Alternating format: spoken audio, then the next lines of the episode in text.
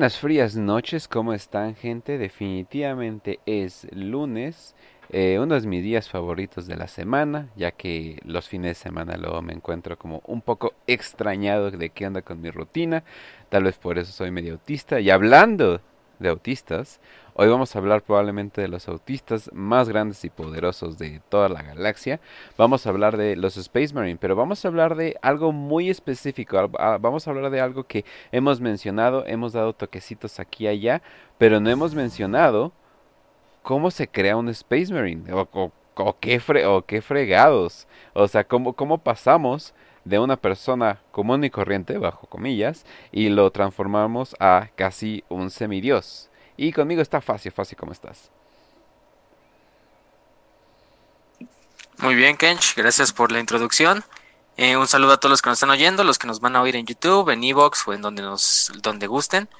Eh, un nuevo programa, un nuevo lunes. Este, quizá uno de los programas que más estaba esperando desde hace mucho. Sí. Lo teníamos como en stand-by, porque habíamos decidido que iba a ser de los últimos. De hecho, conocimos como las cápsulas del Imperio pero nos, nos, acordamos que no habíamos hablado del Adeptus Mechanicus, y entonces el Adeptus Mechanicus es esencial para hablar de cómo crear un Space Marine también. Entonces decidimos posponerlo y bueno, hicimos esta nueva tanda como de videos entre, ya ven el patrón que se está haciendo, o sea, hacemos algunos videos de la herejía de Horus y luego algunos videos de lore en general, de otras cosas, de otras facciones, de otros eh, episodios específicos. Sí, es que tenemos eh, mucho miedo que se nos vaya a acabar material de la herejía de Horus.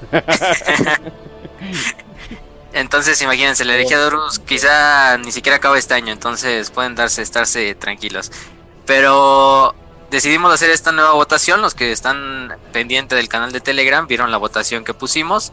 Era una votación donde ponemos los nuevos temas que ustedes pueden votar eh, para, para ordenarlos conforme vamos haciéndolos. Y el primero, que fue el que más me sorprendió, porque eran los cuatro dioses del caos, eh, los Hikers, y aparte este video del proceso de creación de unas tartes. Y me sorprendió que la mayoría eh, votó por el proceso de creación de unas tartes. Eh, a lo mejor ya era porque pues ya se los habíamos prometido. Y pues aquí está. Lo prometido es deuda. Entonces ya traemos por fin este programa que muchos, aunque obviamente no tengan el potencial ni siquiera para levantar un garrafón en la vida real, menos van a ser un Space Marine en el universo de 40k pero pues se pueden hacer sus pajas mentales viendo cómo hablamos de cómo crear un autista eh, racista de 2 metros 50, ¿no? Creo que lo que tratamos de decir aquí es decir que un Soya no puede ser un superhombre, pero sí un autista. Felicidades a todos los autistas, no, son, no sean Soyas y bienvenidos a, a la trascendencia del posthumanismo. Lo chistoso es de que, mm, o sea, el Adeptus Astartes está buscando candidatos todo el tiempo, ¿no? A pesar de ser un número tan reducido de soldados a comparación de la Guardia Imperial, de hecho creo que el porcentaje es literalmente 99% a 1%, 1% siendo los Astartes. Eh, estas, estas costumbres eh, que se hacen, de hecho, están en casi todos los planetas. En casi todos los planetas se buscan eh, candidatos o aspirantes. aspirantes creo que es el nombre oficial, creo que les dan, ¿no? Sí, aspirante y luego, bueno, ya luego vamos a ir viendo que neófito, iniciado. Sí, sí, eh, sí, todo, todo eso. Mm. Pero, pero me sorprende que a pesar de tener literal billones de personas en los planetas y que de ahí estén constantemente pendientes de que, ah, mire, ese niño se la pasa peleando y, y, está hablando y está haciendo podcast, vamos a agarrarlo, ¿no? O sea, algo, o sea, algo por el, o sea, como que están buscando constantemente gente. A pesar de eso, a pesar de todo eso, no es como si tuviéramos así flotas eh, de, un chingo de Space Marines. Bueno, sí hay, pero a comparación, les digo, a comparación en números no lo son. Y eso es, más que nada, pues yo creo que por el proceso, ¿no? Porque el proceso incluso se acaba con la, mayor, con la mayoría de las personas. Inclusive el solo hecho de sobrevivir eh, alguna, alguna de estas etapas te van a considerar un héroe, no como que, ah, pinche perdedor, no calificaste para ser Astarte, sino más bien así de, wow, regresaste vivo. Sí, es, un eh, orgullo Literalmente es eso. Sí, eso significa que estás pues, elevado, ¿no? Estás bastante elevado. Sí, aparte hagan de cuenta, bueno, lo hemos dicho en varios episodios, o sea, haciendo cuenta, solo hay mil capítulos de Space Marine oficialmente, obviamente. Cada uno oficialmente, también entre comillas, tiene mil Space Marines. Bueno, obviamente tenemos las excepciones como los templarios negros o los lobos espaciales, ¿no? Que pues, les vale madres el Codex Astartes y pueden llegar hasta 10.000 legionarios, bueno, miembros del capítulo. Entonces estaríamos hablando de aproximadamente un millón de Astartes, eh, si multiplicamos mil por mil, eh, un millón de Astartes en todo lo que es la galaxia, en todo el imperio. Pero estamos hablando de un imperio de, pues fácilmente, no sé si es eh, más de trillones de personas, cuatrillones, superando incluso esos números, o sea, fácilmente en un mundo colmena pueden vivir miles de millones.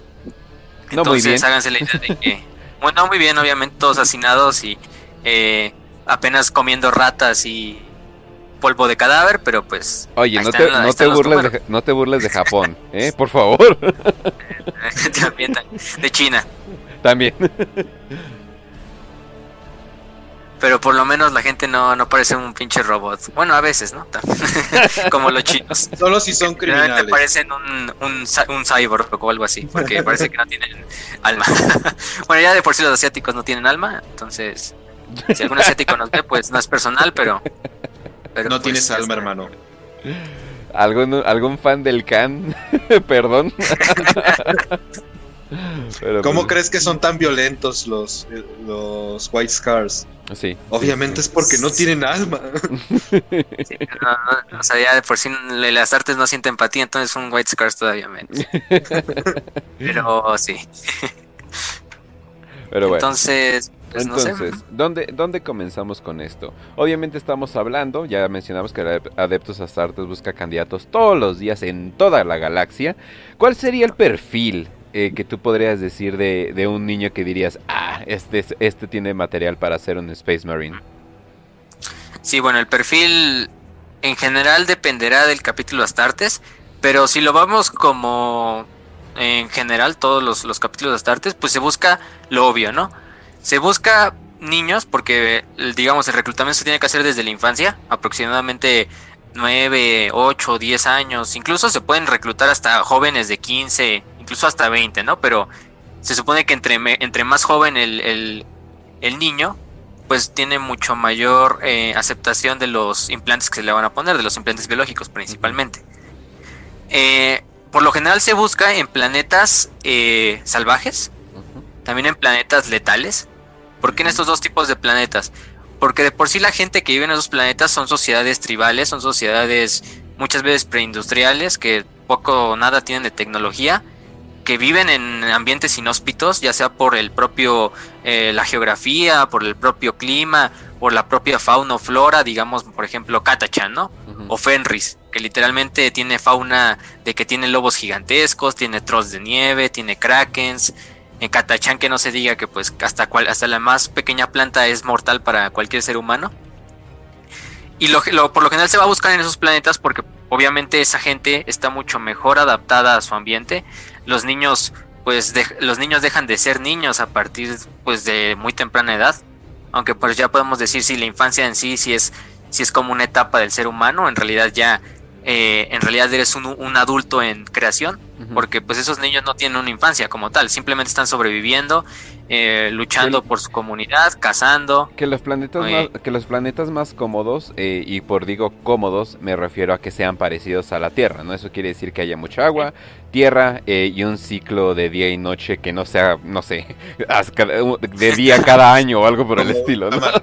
Como Mordia que literalmente es todo un lado del planeta es día y el otro todo el lado es noche. Sí, exacto. O sea, y mientras tengan eh, eso, mientras tenga todos esos aspectos, eh, se considera como un planeta cómodo. De esos planetas cómodos, usualmente salen pues burguesías y, pueden salir grandes cosas, ¿no? Como Terra y cosas por el estilo, aunque Terra ya ni siquiera, ya ni siquiera se parece a, para nada de lo que era.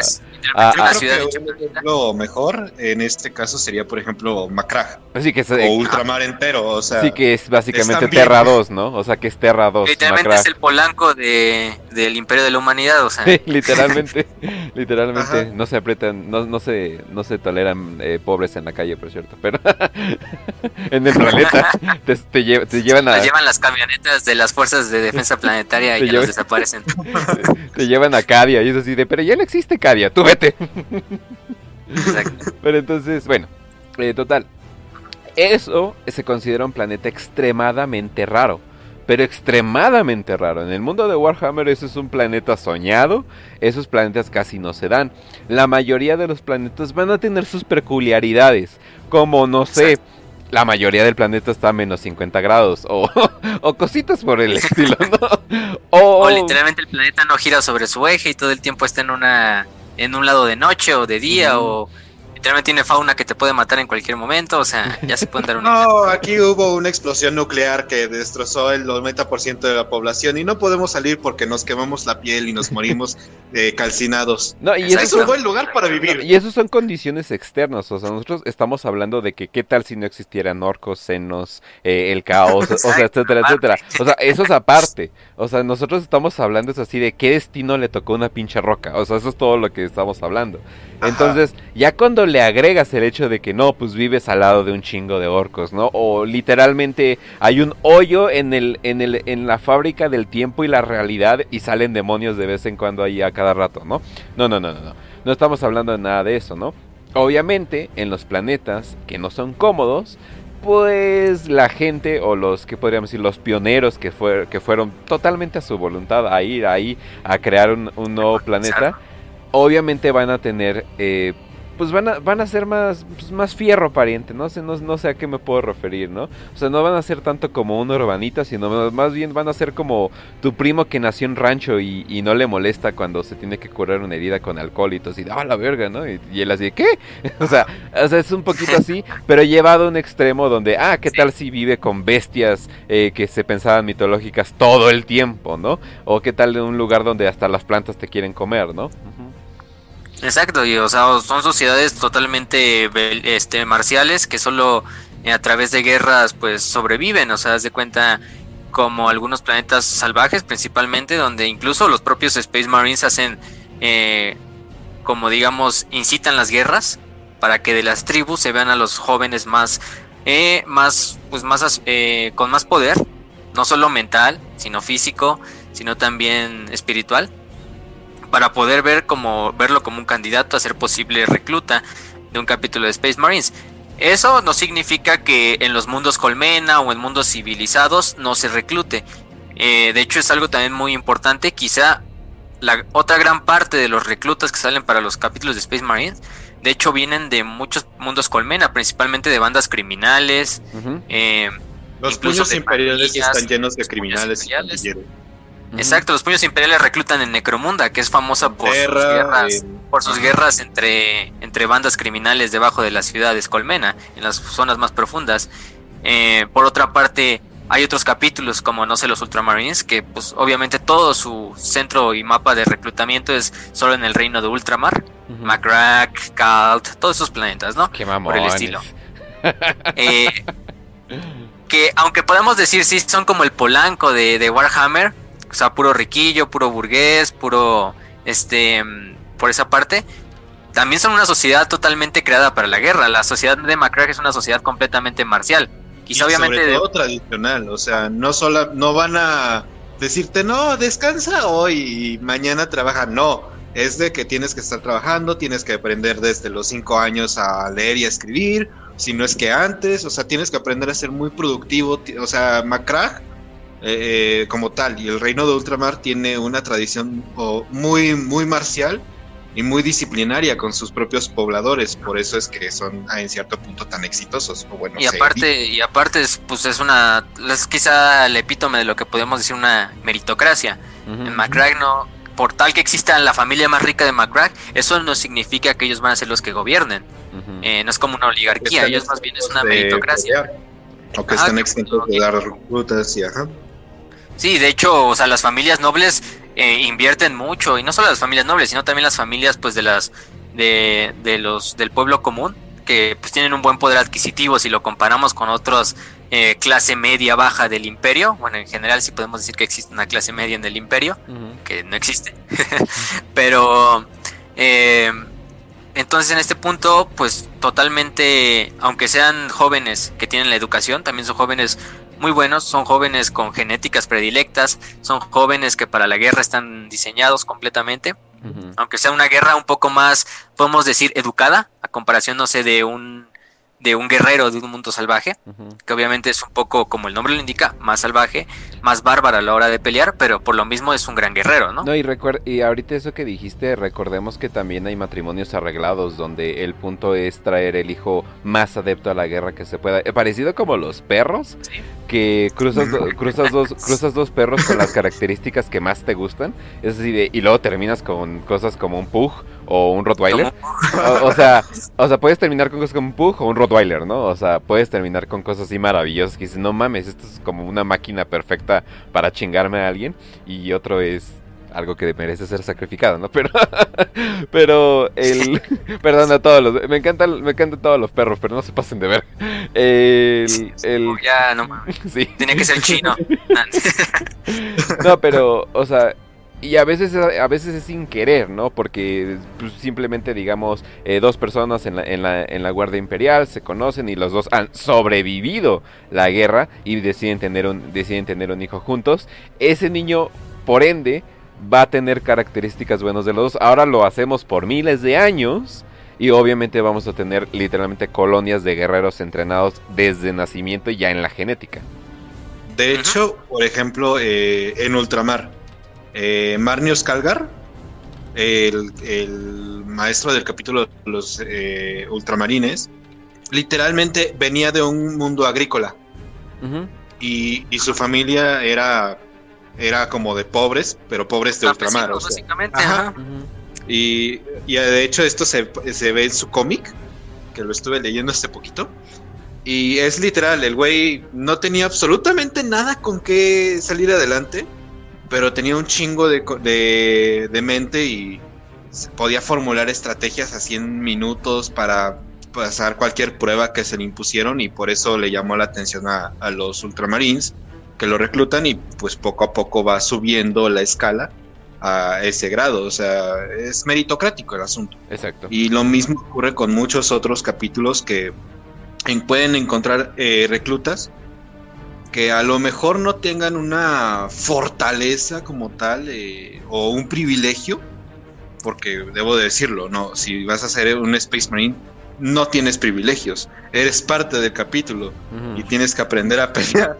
Increíble, tienes que pasar por muchos rituales. Increíblemente una, una tiranía totalitaria que está en constante guerra es un lugar más justo que la Tierra. sí y bueno, de hecho, algo muy cierto, con un pequeño chiste, ¿no? What Zero Pussy Does to a Motherfucker. También. Esto es en un Space Marine. Ajá, también.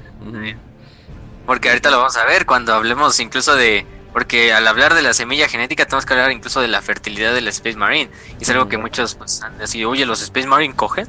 o sea, ellos sí le entran al sexo-sexo. O sea, tal vez... Pero, eh, y, eso también qué bueno que lo dijiste, pero nada más para aclarar. Eh, el emperador pues, nació a puro pelo, nada más que no se sabe bien bien eh, de dónde viene. Hay muchas teorías, pero bien bien algo concreto no tenemos todavía.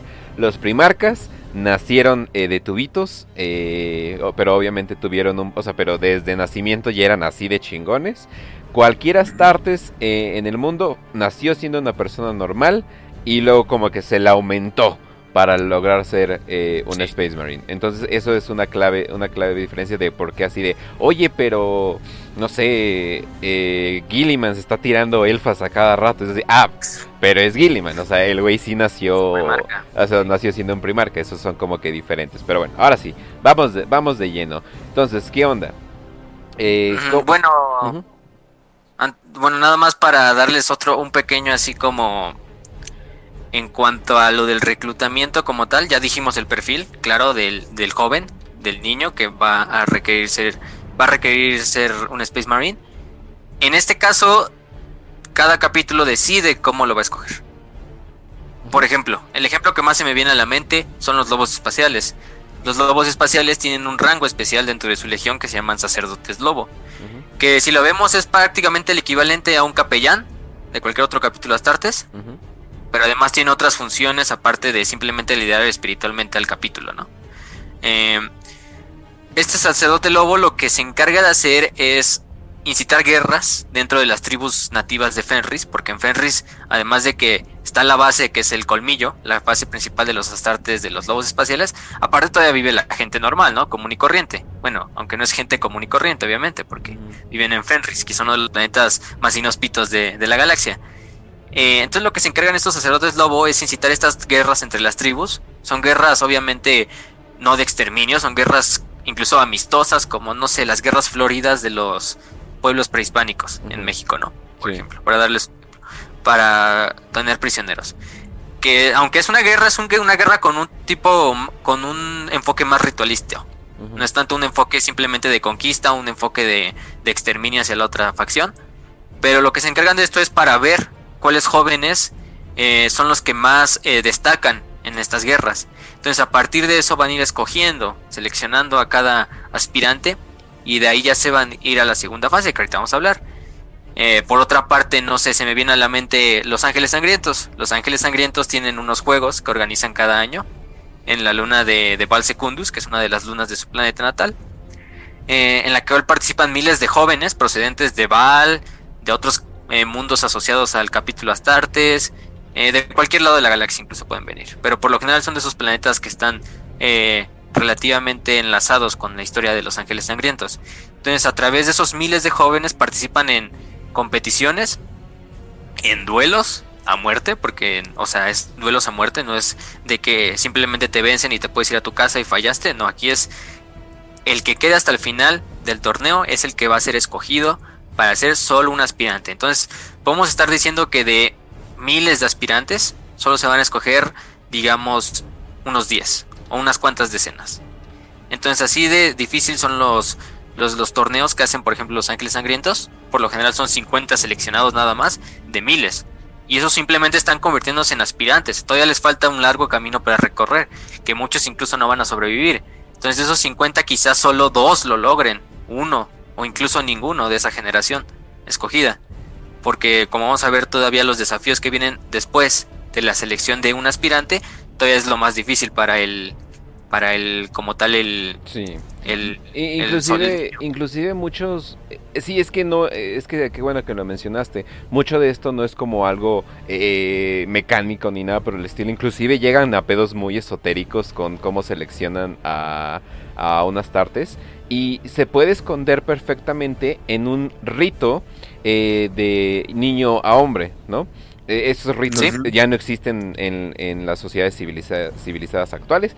Yo siento que es, deberían de existir. Eh, digo, al menos antes te llevaban un putero o eh, algo por el estilo. Eh. Hay algunas cosas que, que, tenemos en nuestra sociedad. ¿Oficiales? que, tu papá, que tu papá te lleve al table, ese es un ritual esotérico. ah, exacto, o sea, pero yo digo que sí debe haber como un pedo oficial. porque que el bar mitzvah para los judíos o sea, ya, o sea, eso, es, todo lo que hay, ¿no? Pero tú puedes, y ni siquiera es un reto, es así, ay, wow, tienes que aprender a decir Nada más vas a leerla, vas a verle el, rollito ese. Es así, ah, no, te la diste, güey, ¿no? Pero bueno, ¿no?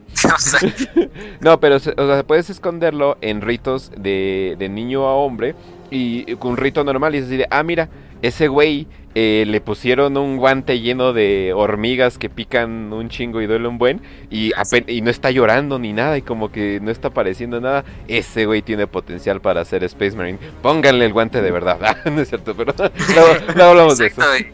Eso es lo que pasa en las sociedades, pues vean esas tribus de aisladas ahí de Papua Nueva Guinea y de por el Pacífico, o que hacen saltos de fe para, para pasar de, de niño a adulto, cosas así muy, o ponerse las balas hormiga en el guante, como dice Kench. Este, las hormigas bala, más bien. ¿Cuáles balas hormiga? pero, pero, eh, aparte de eso, también quisiera decir algo antes de pasar ya a los rituales, que es lo que ahorita Raz nos va a contar, porque es el ah, que más le sabe a los rituales. Y son. Eh, uf, ahorita, ahorita. Eh, los aspirantes además tienen no solo las pruebas físicas, sino también son pruebas espirituales, pruebas de voluntad, eh, y también pruebas emocionales, porque no solo se está viendo lo físico, si fuera así, pues cualquier, incluso cualquier eh, persona que sea relativamente atlética en el imperio podría ser un Space Marine, pero no, estamos hablando de que también tienen que no estar tentados por el caos, de hecho los, los, los, ¿cómo se llaman? Los capellanes son los encargados de ver si el aspirante no está, no procede incluso de un mundo que a lo mejor tuvo una historia pasada con el caos, o procede de, o de una familia que tuvo algunos lazos ahí medio raros con el caos. Obviamente eso también lo hacen en colaboración con la eclesiarquía. Aparte, los bibliotecarios muchas veces incluso hacen eh, pruebas donde ponen al muchacho, al aspirante, en alucinaciones psíquicas, en las cuales se ve enfrentar a terrores que él ni siquiera puede comprender. No sé, desde demonios, desde senos, desde sus propios eh, demonios internos, sus propios terrores, para ver si, si el aspirante es digno y tiene la voluntad suficiente para interponerse ante ellos. Muy y muchas veces... Ajá, algo así. Muy, es una buena analogía. Eh, de hecho, lo que pasa es que muchas veces o lo logra superar y vamos a pasar, paso esa parte del adoctrinamiento psicológico, eh, psíquico también, pero muchas veces incluso se mueren en las alucinaciones, se mueren en los sueños que se les ponen para, para enfrentarlos, o sea, o sea, así de difícil son las, las pruebas. Y eso ya debe depender de cada, de cada capítulo, obviamente. Pero además ya de ahí se les van poniendo diferentes pruebas, también dependiendo. Desde las de, sobrevivencia del más fuerte, desde duelos, eh, desde cazar a una presa gigantesca, como lo hacen los lobos espaciales. Pelear contra un Pero, una presa muy pequeña. Ajá. Inclusive pelear, pelear, contra un Space Marine, ¿no? Se supone que inclusive tú, ah, tú, estás armado, el Space Marine anda sin armadura, anda con su playera de, ok, qué bueno que es viernes, ahí todo casual. y se supone que te tienes que andar dar a los vergazos. Obviamente nadie espera que le ganes, ¿no? Obviamente no quieren tener unas tartes muertos de esta prueba, pero es así de, ah, a ver, a ver cómo lo logras, ¿no? Obviamente no le vas a ganar físicamente, pero qué tal si eres bueno, no sé, poniendo trampas, llegándole por la espalda convenciéndolo, eh, no sé, o sea, mil cosas. Y entonces todo eso va a cambiar eh, la perspectiva que tienen de ti y van a decir, ah, mira, pues es bueno en tales aspectos, en, en, otros, ¿no? O sea, tú estás armado y todo, y hasta tienes cierta protección, pero vas a ir contra unas artes ya completo hecho y derecho, ¿no? Pero bueno, a ver, barra. Y, si, si por alguna razón llegara a vencer a las tartes, nada más como un breve paréntesis, pues se supone que se profetiza que ese güey va a ser héroe legendario del capítulo, ¿no? Sí, no manches. si sobrevive a lo siguiente, ¿no? A lo mejor es muy bueno peleando y todo, pero ¿qué tal si su cuerpo no acepta los implantes y simplemente se muere por una reacción alérgica cuando el implante no es el corazón? Algo que tenemos que tener en cuenta es que cuando los marines espaciales son reclutados, deben de tener, el ideal que deben de tener es de 10 a 15 años. Lo máximo que puede ser reclutado siendo marine espacial puede ser 20 o 21, inclusive hasta 25, pero no serías tan poderoso como los que son reclutados y les pueden poner todos los implantes. Sí, de hecho, como los medio astartes, ¿no? Como Corfiron, como este Luther, son algunos de los famositos, porque ya eran muy viejos cuando se les implantaron los órganos. Y hablamos viejos de 30 40 años, no, no estamos hablando de 60 o 50. Ese es el tema. Sí. Entonces, sobre todo con este ritual que estás mencionando, estamos hablando de un chamaco de 18 años, ¿no? Un joven de 18 años que, que, se tiene que enfrentar a un Space Marine con 200 años de experiencia, 100 años de entrenamiento y pues ya, ya todos los implantes, o sea, te estás enfrentando a un, monstruo gigantesco, ¿no? Entonces, vencerlo es... Ajá. Entonces, vencerlo es muy difícil. Y por eso es que hay otras pruebas también además de esa, ¿no? Si no tendrían puros reclutas muertos en muchos casos. Uno, por ejemplo, eh, el, perfecto caso que, investigué es de la Canis Helix, de los lobos espaciales, que los lobos espaciales lo que hacen es implantarte la Canis Helix antes que todos los demás implantes porque es parte vital de tu como desarrollo como Space Marine de los lobos espaciales. Es como que tu fusión con la con la genética de, de Lehman, de, Lehman Ross. ajá, de lobo y de Lehman. Porque de hecho tienen como trazas de ADN de, de, perro y de lobo, o sea, no realmente es como una mezcla entre ADN humano y, y canino. Ajá, y, y es literal porque cuando lo bebes te dan dos, son dos cosas que te da, empiezan a dar ganas, que es te da mucha sed y mucha hambre, pero sed de sangre y hambre de carne cruda. Mm. Como que en muchos casos puede ser humana, puede ser de animales, puede ser de todo lo que se encuentre como fauna de Fenris, que ya estamos hablando de niveles mayores, ¿no? Categoría ligas mayores. Lo que lo siguiente es te dejan solo en un lugar alejado de, ah, del colmillo ah, de Fang. de Fang.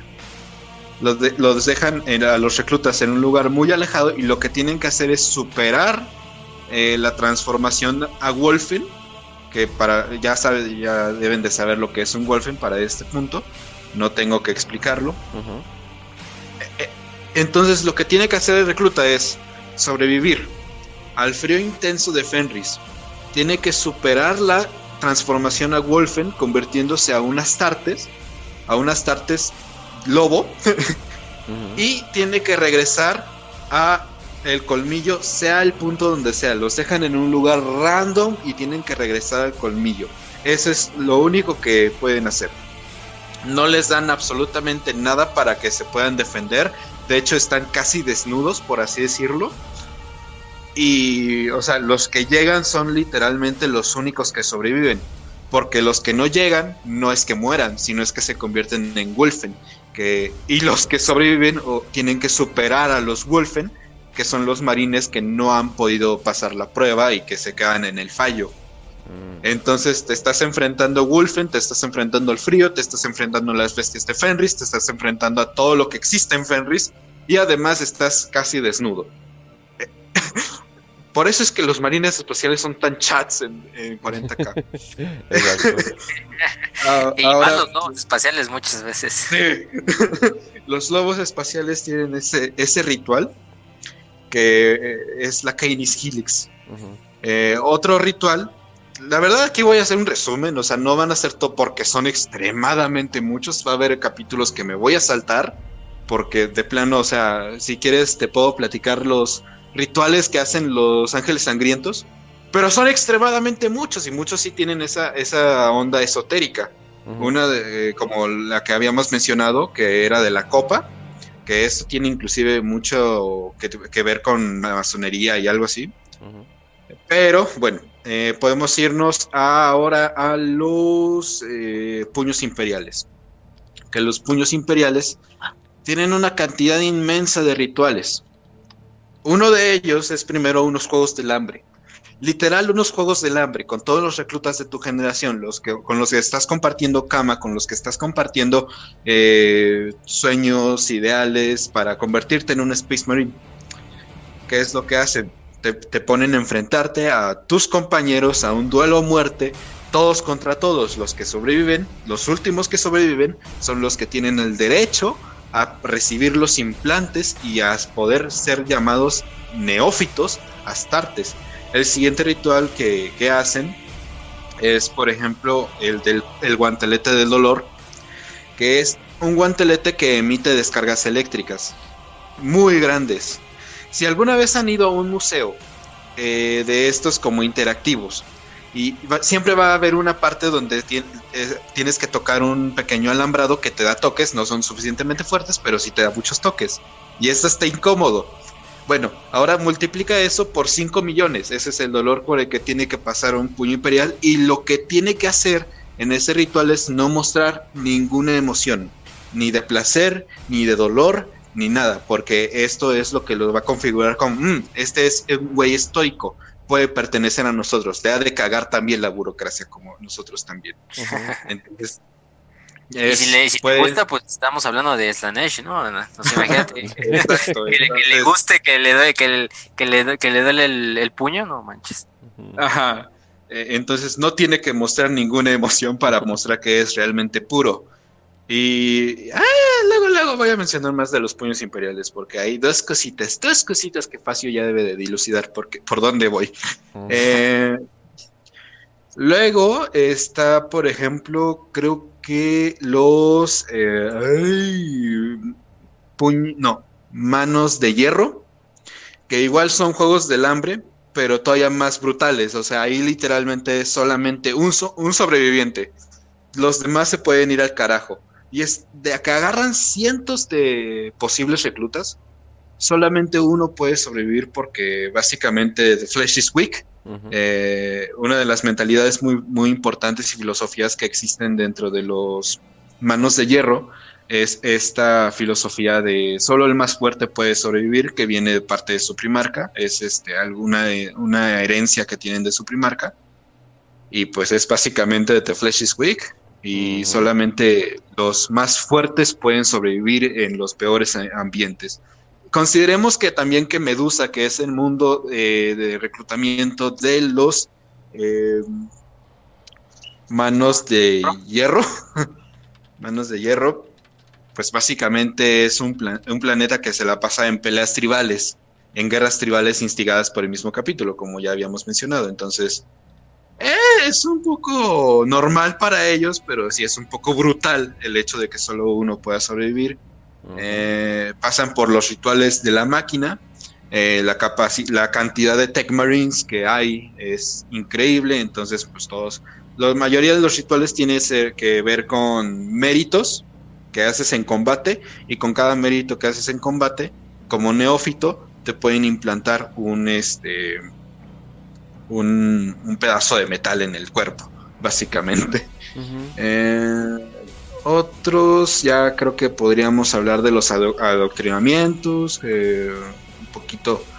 Eh, hay que recordar que en, los capítulos de Marines Espaciales, una de las cosas más importantes que hay eh, son los capellanes que se encargan de mostrar la religión del emperador a los neófitos y a los miembros del capítulo.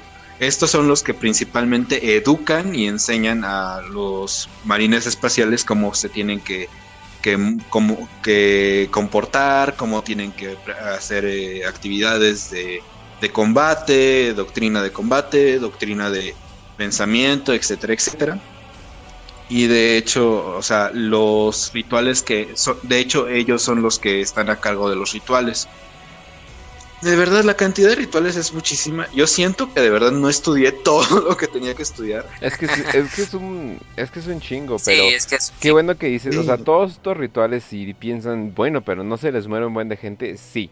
O sea, y Sí, de eso se trata. sí, o de eso se trata. Y de hecho, o sea, la muerte funciona como un filtro para saber quién es digno y quién no es digno, pero también va mucho con el estilo de cuál es el valor de, la, de una vida humana en el mundo de Warhammer, que es casi nula. O sea, literalmente un peso vale, más que, que una vida humana. Entonces, todo, o sea, todo lo que están haciendo, eh, en realidad no les importa mucho si estos niños se mueren. O sea, más que nada es como a ver, a ver quién sale vivo y ya, ya, ya tienes mi interés. Antes no me interesa nada de lo que está pasando, ¿no? Exacto, o sea, es un ejercicio no solo de voluntad, un ejercicio de fortaleza, sino también incluso un ejercicio de suerte. Ah, ah hay, otro, hay otro, hay otro ritual que de hecho este me dio muchísima risa, que tiene la, Guardia del Cuervo, que es literal, eh, tienen que pasar en, la luna de, Deliverance una noche, y en esta noche tienen que capturar un, una ave. Y esta es una ave que se va a contactar con ellos, que va a insertarse dentro de su alma para que puedan comportarse como un ave, puedan asimilarse como ave. Ajá. Eh, pero consideremos esto. Agarrar un ave en, el medio, en medio de la noche, un ave negra en medio de la noche, y tú eres un sujeto de 2,30 metros que, que tiene eh, aspecto tosco, porque es el aspecto de un Space Marine. E, entonces, agarrar un ave es increíblemente difícil cuando todo lo que haces puede tener un resumbido inmenso en todo el bosque.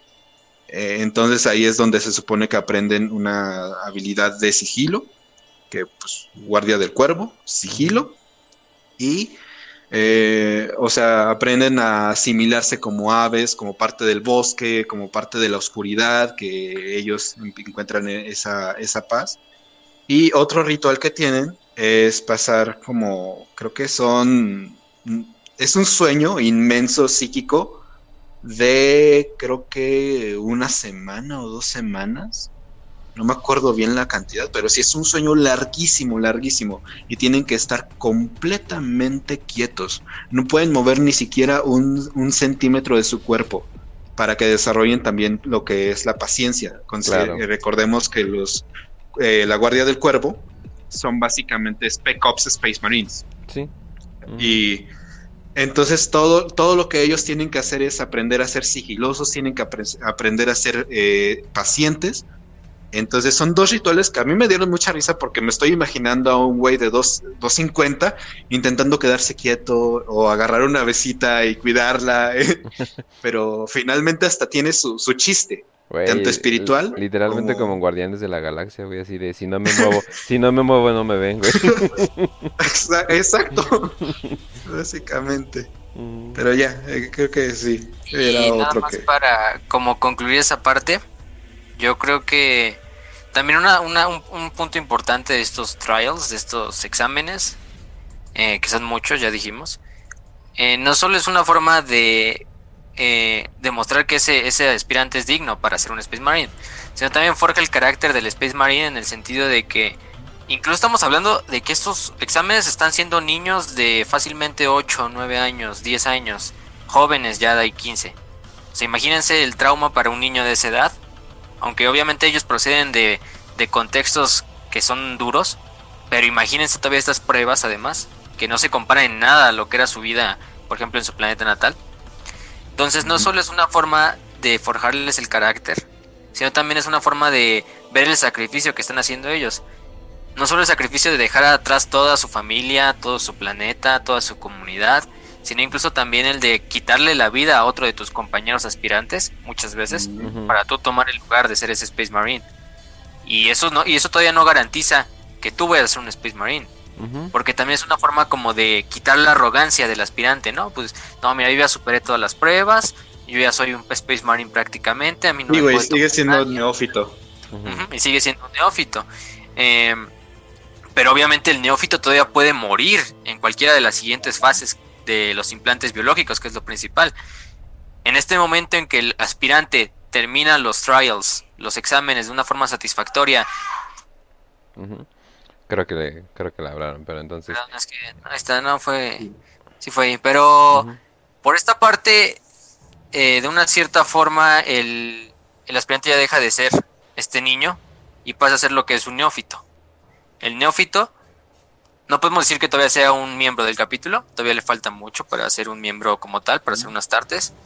Pero lo que va a causar en el neófito es que también va a generar este sentimiento de que pues de cierta forma le costó llegar hasta ahí, le costó las vidas de sus compañeros, le costó incluso todo su, toda su vida, todo lo que él conocía, sus padres, sus hermanos, sus amores que tenía, por ejemplo, en su mundo, si era un, joven, por ejemplo, y son jóvenes que están entrando en la pubertad, entonces todavía es algo que más les duele, ¿no? O sea, es un, es además del choque emocional, aparte del choque emocional de la pubertad, por las hormonas y todo esto, pues también les está dando eh, un poquito en la madre, ¿no? Pero lo que más les importa cuando llegan a esta parte de neófito es que desde que son reclutados como aspirantes es un orgullo para la comunidad completa. Incluso si es un planeta chiquitito que no conoce casi nada de los Space Marines, porque recordemos los Space Marines son como seres mitológicos de por sí. O sea, rara vez un ciudadano del imperio va a ver un Space Marine en su vida. Son incluso cuentos de leyendas.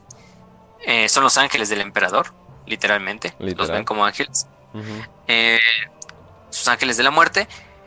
Entonces imagínense para una comunidad que no se vive en un planeta agrícola, que simplemente viven, con, viven al día, con lo que consiguen del dinero de lo que cosechan, y que uno de sus hijos sea escogido por un capítulo Astartes para ser eh, candidato a un Astartes. Incluso si el niño no lo logra y muere en el trial, pues ya de por sí es un orgullo, y de hecho muchas comunidades hacen estatuas conmemorativas, pinturas, a algunos de los aspirantes que procedieron de su comunidad. Es un orgullo no solo para la familia del, del aspirante, sino para todas las familias hasta son... De hecho, las familias, o sea, sea o no Space Marine el, el recluta, sí. las familias son recompensadas. Porque de parte de su genética, de parte de su semilla, ¿no? Ellos lo que hicieron fue darle al imperio un, un recluta un posible ángel del emperador. Entonces hasta son recompensadas. eh, familias completamente pobres pueden tener la vida ya hecha, hecha una, una vida rosa, por así decirlo, solamente por haber dado de sus hijos un, recluta para los Space Marine y los que sí llegan a ser Space Marine, pues ni qué decirte, son, son casos muy especiales. Sí, que obviamente nunca lo van a volver a ver en la vida, porque ya una vez que entra el capítulo ya nunca se le va a volver a ver al, al este al, al aspirante, o sea, él deja de ser hijo de sus padres biológicos en el momento en que se une el capítulo y pasa a ser hijo completamente del emperador y de su primarca, ¿no? O de su padre genético. O sea, ya todas las relaciones que tenía con su mundo de origen, con su familia, se cortan en ese momento. Excepción de los salamandras, por ejemplo. Los salamandras sí mantienen las relaciones con sus familias biológicas. De hecho, muchos salamandras, una vez que regresan a Nocturne, que es su planeta natal del capítulo, eh, y si están, por ejemplo, digamos, no hay ninguna campaña o ninguna eh, operación en ese momento, pueden incluso regresarse con sus familias y pasar un tiempo con ellas. Obviamente no se pueden estar ahí toda la vida, tienen que regresar obviamente sin, todo el tiempo al capítulo, porque ya son parte del capítulo, pero pues si las ven de vez en cuando, ¿no? Digamos unas pequeñas, un permiso temporal para ir a ver a tu familia, para visitar a tu mamá, ¿no?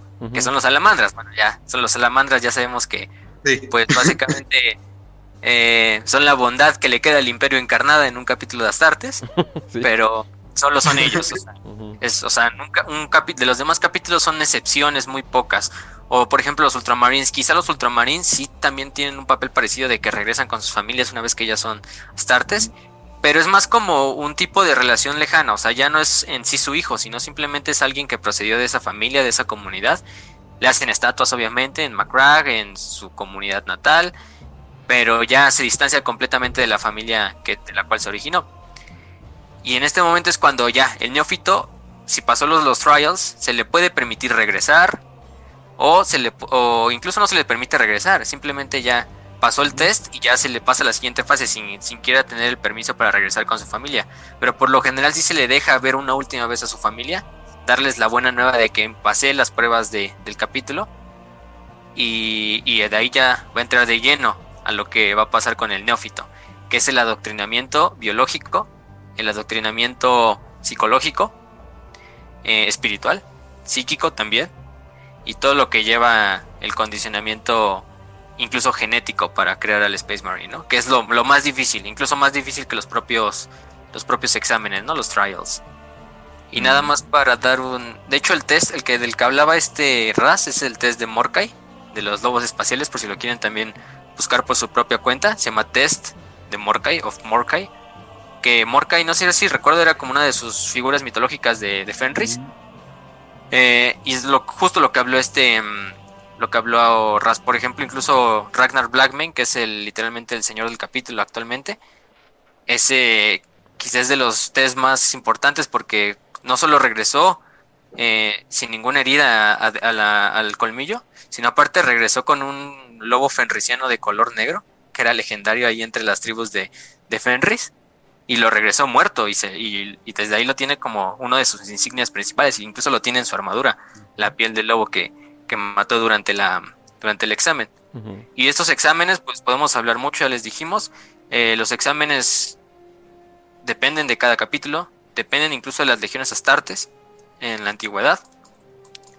Eh, pero lo interesante del neófito es que aparte de, esos implantes que le van a poner, se le pueden seguir haciendo otros tests, otros exámenes, otras cosas durante el futuro, que si los llega a fallar, esto es importante, si los llega a fallar en el futuro y digamos sobrevive, pero lo hace con honor y lo hace de una forma que pues a lo mejor no aguantó, simplemente no aguantó, aunque él tenía la voluntad y todo eso, se les puede mantener como servidores del capítulo.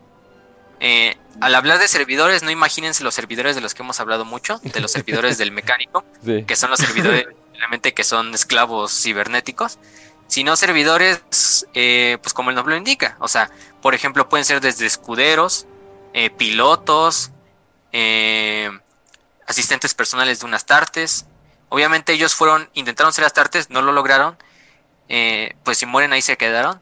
Pero si no mueren, se les puede dar ese honor de seguir sirviendo el capítulo de otra forma, pero la cual no sea ser un Space Marine. Por ejemplo, se me viene a la mente el asistente de Nathaniel Garro, Él era un aspirante a, la Guardia de la Muerte, pero él falló en la última prueba, porque la Guardia de la Muerte tenía una prueba que era como un, eh, una serie de, de test que se probaba la resistencia del aspirante, porque pues ya sabemos que la Guardia de la Muerte era todo lo de eh, luchar en ambientes hostiles, tóxicos, todo esto, ¿no? Entonces falló en la última prueba que era un laberinto como de venenoso, donde había un, un montón de plantas y de sustancias tóxicas, y falló justo en esa parte. Y se le iba de hecho a ejecutar por haber fallado, pero en ese momento es cuando intervino Nathaniel Garro y le dijo, yo lo adopto como mi asistente, como mi escudero, y desde ahí le sirvió como escudero a Nathaniel Garro. Le limpiaba la armadura, le pulía las armas, eh, le daba información, incluso servía como su espía personal, si lo podemos decir así. O otros que pueden servir como pilotos de las naves de los Space Marines, o pilotos de las naves, o asistentes de, limpieza en las naves del capítulo, que es o en el Fortaleza bastante privilegiada a comparación de cualquier otra cosa. Sí. Exacto. Porque si no quedas lisiado de por vida por el implante, pues todavía eres, uno eres, todavía pues eres un hombre que pasó el examen de un capítulo Astartes. Entonces tú eres un hombre pues de temer, ¿no? En este caso, eh, pues incluso aunque, aunque, aunque seas simplemente un servidor, tú estás quizá por arriba de cualquier hombre promedio del imperio. Aunque seas solo un servidor, el que le limpia la armadura a las tartes, ¿no? Pero eso sería lo mejor. En el caso de que tú rompas las reglas de las leyes del capítulo, las leyes eh, personales de cada capítulo, pues allá va a depender el castigo del capítulo, ¿no? Hay capítulos que fácilmente te destierran, te quitan de la prueba, son benevolentes y te dejan regresar a tu hogar. O hay otros capítulos que literalmente te van a convertir en un servidor, pero ahora sí un servidor del mecánico, o sea, un servidor que simplemente te va a abrir una puerta, le va a abrir la puerta de la nave insignia de los Ángeles Sangrientos, ¿no? Porque rompió las reglas en cualquiera de los tres. Entonces, pues ahí ya es un equilibrio entre, pues, si decides. Sacan, al Tech Marine y empiezan a decir shame. Shame, exacto. Y ya te terminan poniendo ahí para subir un elevador y bajarlo. El lóbulo frontal, no necesitas eso. y pues eso es el, destino que le espera a un neófito en el caso de que falle. En el caso de que falle y no muera, aparte, porque la mayoría va a morir. Entonces es muy difícil que no mueras durante los siguientes implantes. A lo mejor quedas lisiado, como ya dijimos, pero pues todavía te espera un, un, futuro, un futuro un poco luminoso, ¿no? Si lo vemos de una forma así. De hecho, algo muy gracioso es que inclusive hay capítulos que sí dejan a los neófitos pelear, pero tienen un, un lugar especial para los neófitos. Por ejemplo, los lobos espaciales tienen un, un como compañía especial de puros neófitos que no tienen leyes de guerra. O sea, los mandan para morir, los mandan casi casi al frente, dejan que hagan todo lo que quieran hacer, como un super raideo vikingo, mm. pero con armas del, espacio, ¿no? Y cuando ya muestran que sobrevivieron a todas estas batallas, pueden estar décadas de, la misma forma, peleando con, en un frenesí inmenso de puros guerreros locos queriendo masacrar y ver sangre correr por todas las calles. Pero si llegan a sobrevivir por al menos unas cuantas décadas de pura batalla y pura batalla y pura batalla, puro raideo absoluto, entonces ya pueden ser más o menos colocados en otra compañía que son ya los, los como soldados del capítulo. Pero para eso tienes que pasar por muchas, eh, por muchas batallas, tienes que demostrar que va a llegar un punto en el que ya te puedes mantener como que en calma en el medio de una batalla. Porque lo que, lo que pasa es que los lobos espaciales con la Canis Helix son muy salvajes. Entonces ellos tienen que pasar como que esa parte de que la Canis Helix los domina, a ellos dominar la Canis Helix y solamente pues a partir de batallas, chiquito. Sí. Y, aparte, o sea, desde este momento en que el neófito sobrevivió a los primeros implantes, eh, que son los primeros, yo diría entre los primeros cuatro o cinco implantes, se les va a dar la posibilidad de ser ya scouts del capítulo. El Scout lo van, lo van a ver como estos Space Marines que tienen una armadura un poco más ligera. Se ve más chiquita, de hecho. Se ven obviamente más jóvenes. O sea, son literalmente jóvenes de 14, 15 años, incluso 20, lo máximo.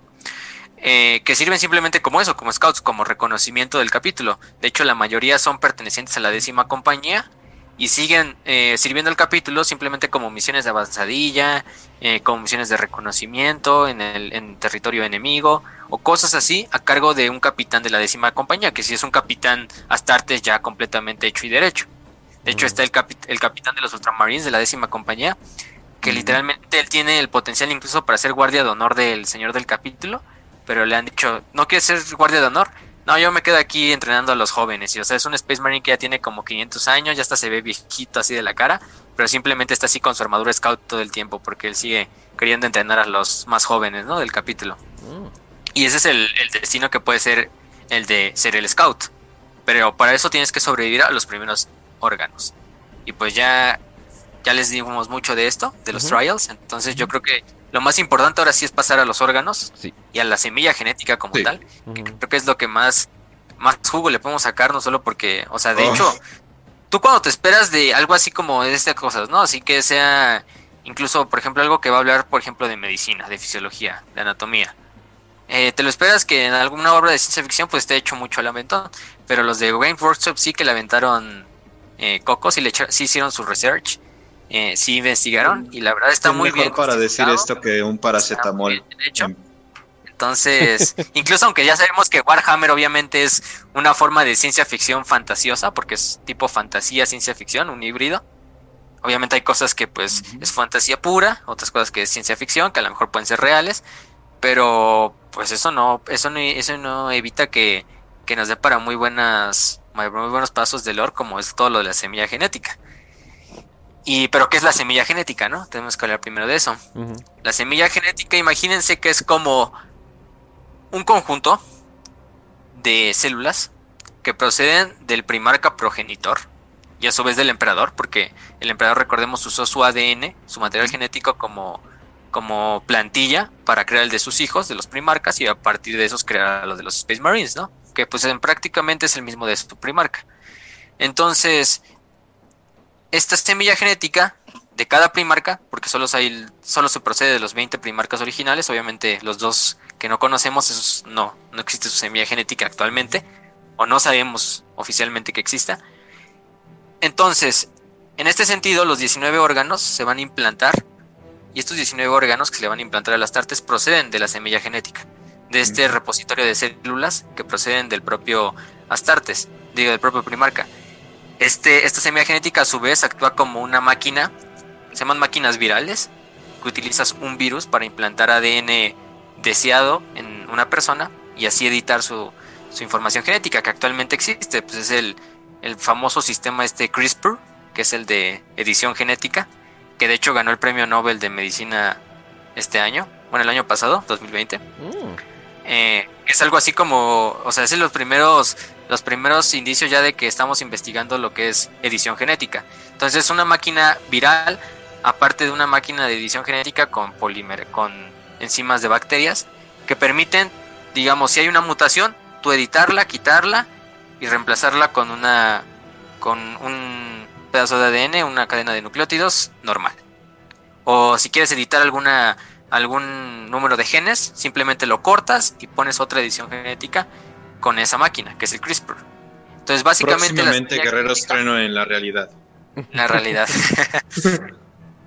Entonces, la CRISPR, que sí existe, simplemente ahorita está investigando para, pues, no sé, curar cáncer o cosas así.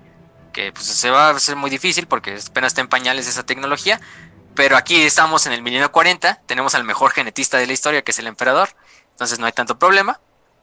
Entonces tenemos esta máquina viral ¿Por qué? Porque lo que hace un virus es implantar su, material genético y usar tu, maquinaria de tu célula para crear su propio, sus propias proteínas y volverse a ensamblar. Entonces lo que estamos haciendo aquí es usar ese virus, un virus creado en laboratorio, para implantar la semilla genética, el ADN del primarca, dentro del ADN del individuo en cuestión. Y a su vez este ADN del primarca se va a condensar, se va a unir al propio eh, información genética del, del, neófito. Y pues en sí va a quedar como una sola información genética, mezclado obviamente tanto de, del neófito como la del primarca. Entonces así también va a poder aceptar los, los, los 19 órganos. Y a partir de esta maquinaria se van cosechando los 19 órganos de los cuales vamos a hablar. Estos 19 órganos van a necesitar diversas terapias. Hay unos órganos que se implantan y ya empiezan a funcionar en el momento en que se implantan. Hay otros que van a necesitar eh, algún entrenamiento físico. Hay algunos que van a necesitar incluso hipnoterapia, hipnotizar al, a las tartes, o terapia psicológica, o incluso quimioterapia para que funcionen. Dieta, diferente. O sea, estamos hablando de inclusive comer material que va a formar tus huesos, etcétera, etcétera, ¿no? Exacto. que eso es lo, lo más, lo, uno de las cosas más eh, bien muy épicas, que es lo de la osmódula, que vamos a hablar. Pero entonces empezamos con el primer, yo diría con el primer implante, que es el segundo corazón, el corazón secundario, que se pone alrededor de la edad de los 10, este es el primer implante. Y como su nombre lo indica, fácilmente discernimos es un corazón secundario. Un corazón que se pone eh, detrás de los bronquios del pulmón, entonces está atrás del propio corazón principal.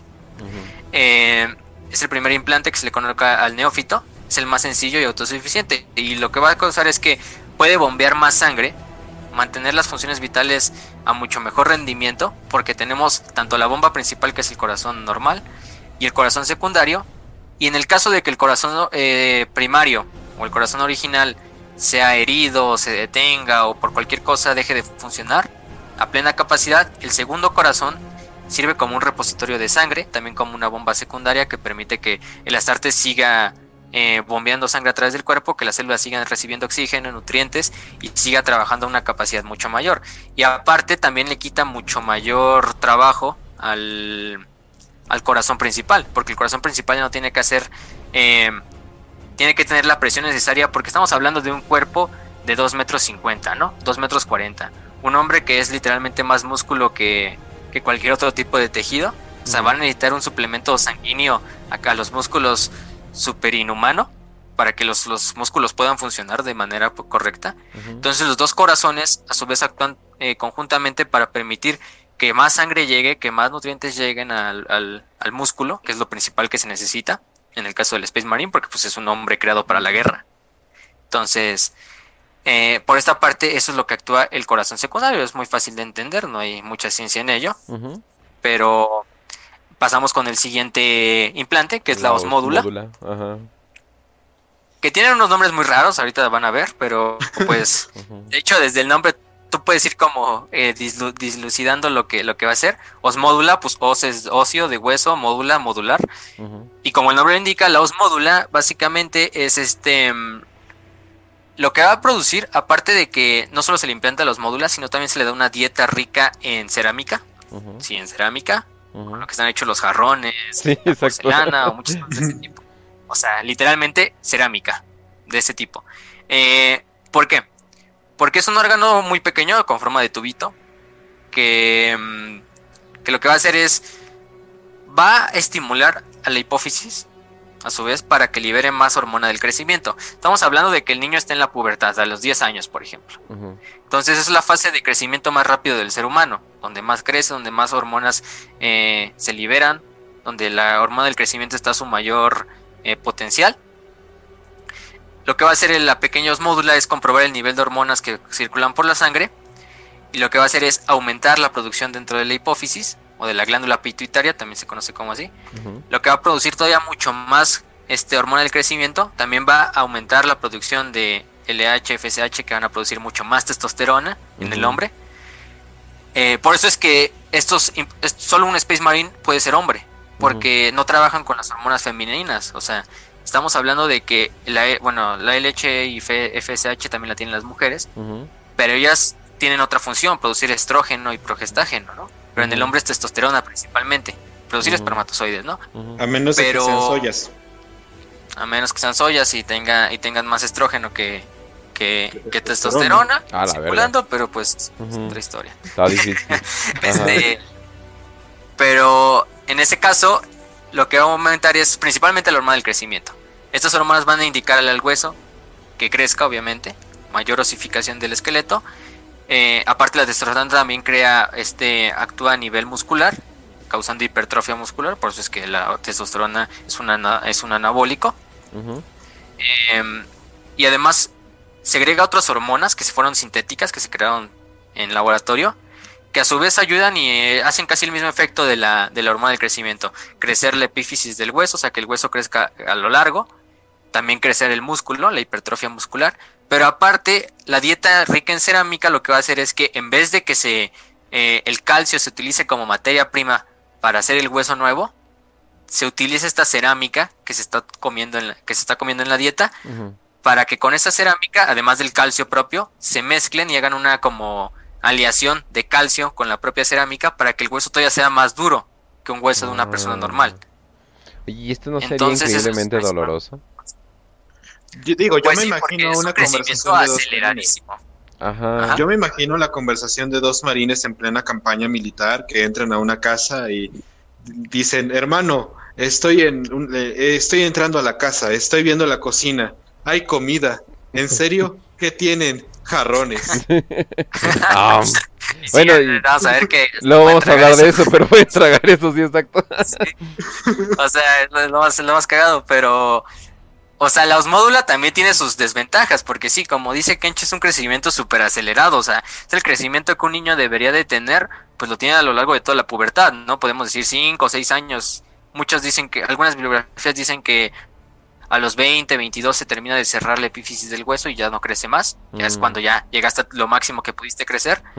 eh, pero aquí estamos hablando de que en menos de dos años el niño crece de pues la altura que puede tener un niño de, de 10 años, un 1,20, 1,10, algo así. A literalmente medir 2 metros 10, 2 metros 20, 2 metros, o sea, oh. literalmente más que cualquier adulto promedio del imperio y de la vida real. Entonces sí es obviamente tremendamente doloroso porque sí, el, el hueso tiende a, a crecer más, pero a la larga el músculo tampoco el músculo y la piel tampoco pueden ganarle el paso al hueso, entonces el hueso va a crecer un poco más rápido que la piel y que el propio músculo, entonces sí va a doler, pero para eso está el siguiente implante, que es el, la, viscopea. Ah, viscopea. Ajá. O viscopea, no, no sé, no, ¿tiene mm. acento? Ah, viscopea. Yo no, le veo acento. pero en este caso la, la viscopea va a trabajar junto a la osmódula, pero la, si vemos que la osmódula tiene un efecto a nivel de hueso, viscopea lo tiene a nivel del músculo. Entonces lo que va a causar la viscopea es simplemente un mayor crecimiento muscular, una hipertrofia muscular gigantesca, es una testosterona al nivel, al nivel millón, una hormona del crecimiento, porque la hormona del crecimiento también actúa a nivel del músculo, en menor medida, pero también actúa. Em, y es muy parecido, o sea, simplemente sensa los niveles de hormonas, eh, estimula la hipófisis también para producir más este LH, FSH, hormona del crecimiento, eh, que va a causar el crecimiento muscular en todo el cuerpo. Entonces estamos hablando de que el niño va a tener el, la capacidad muscular para fácilmente, no sé, levantar en peso muerto, ¿qué podemos decir?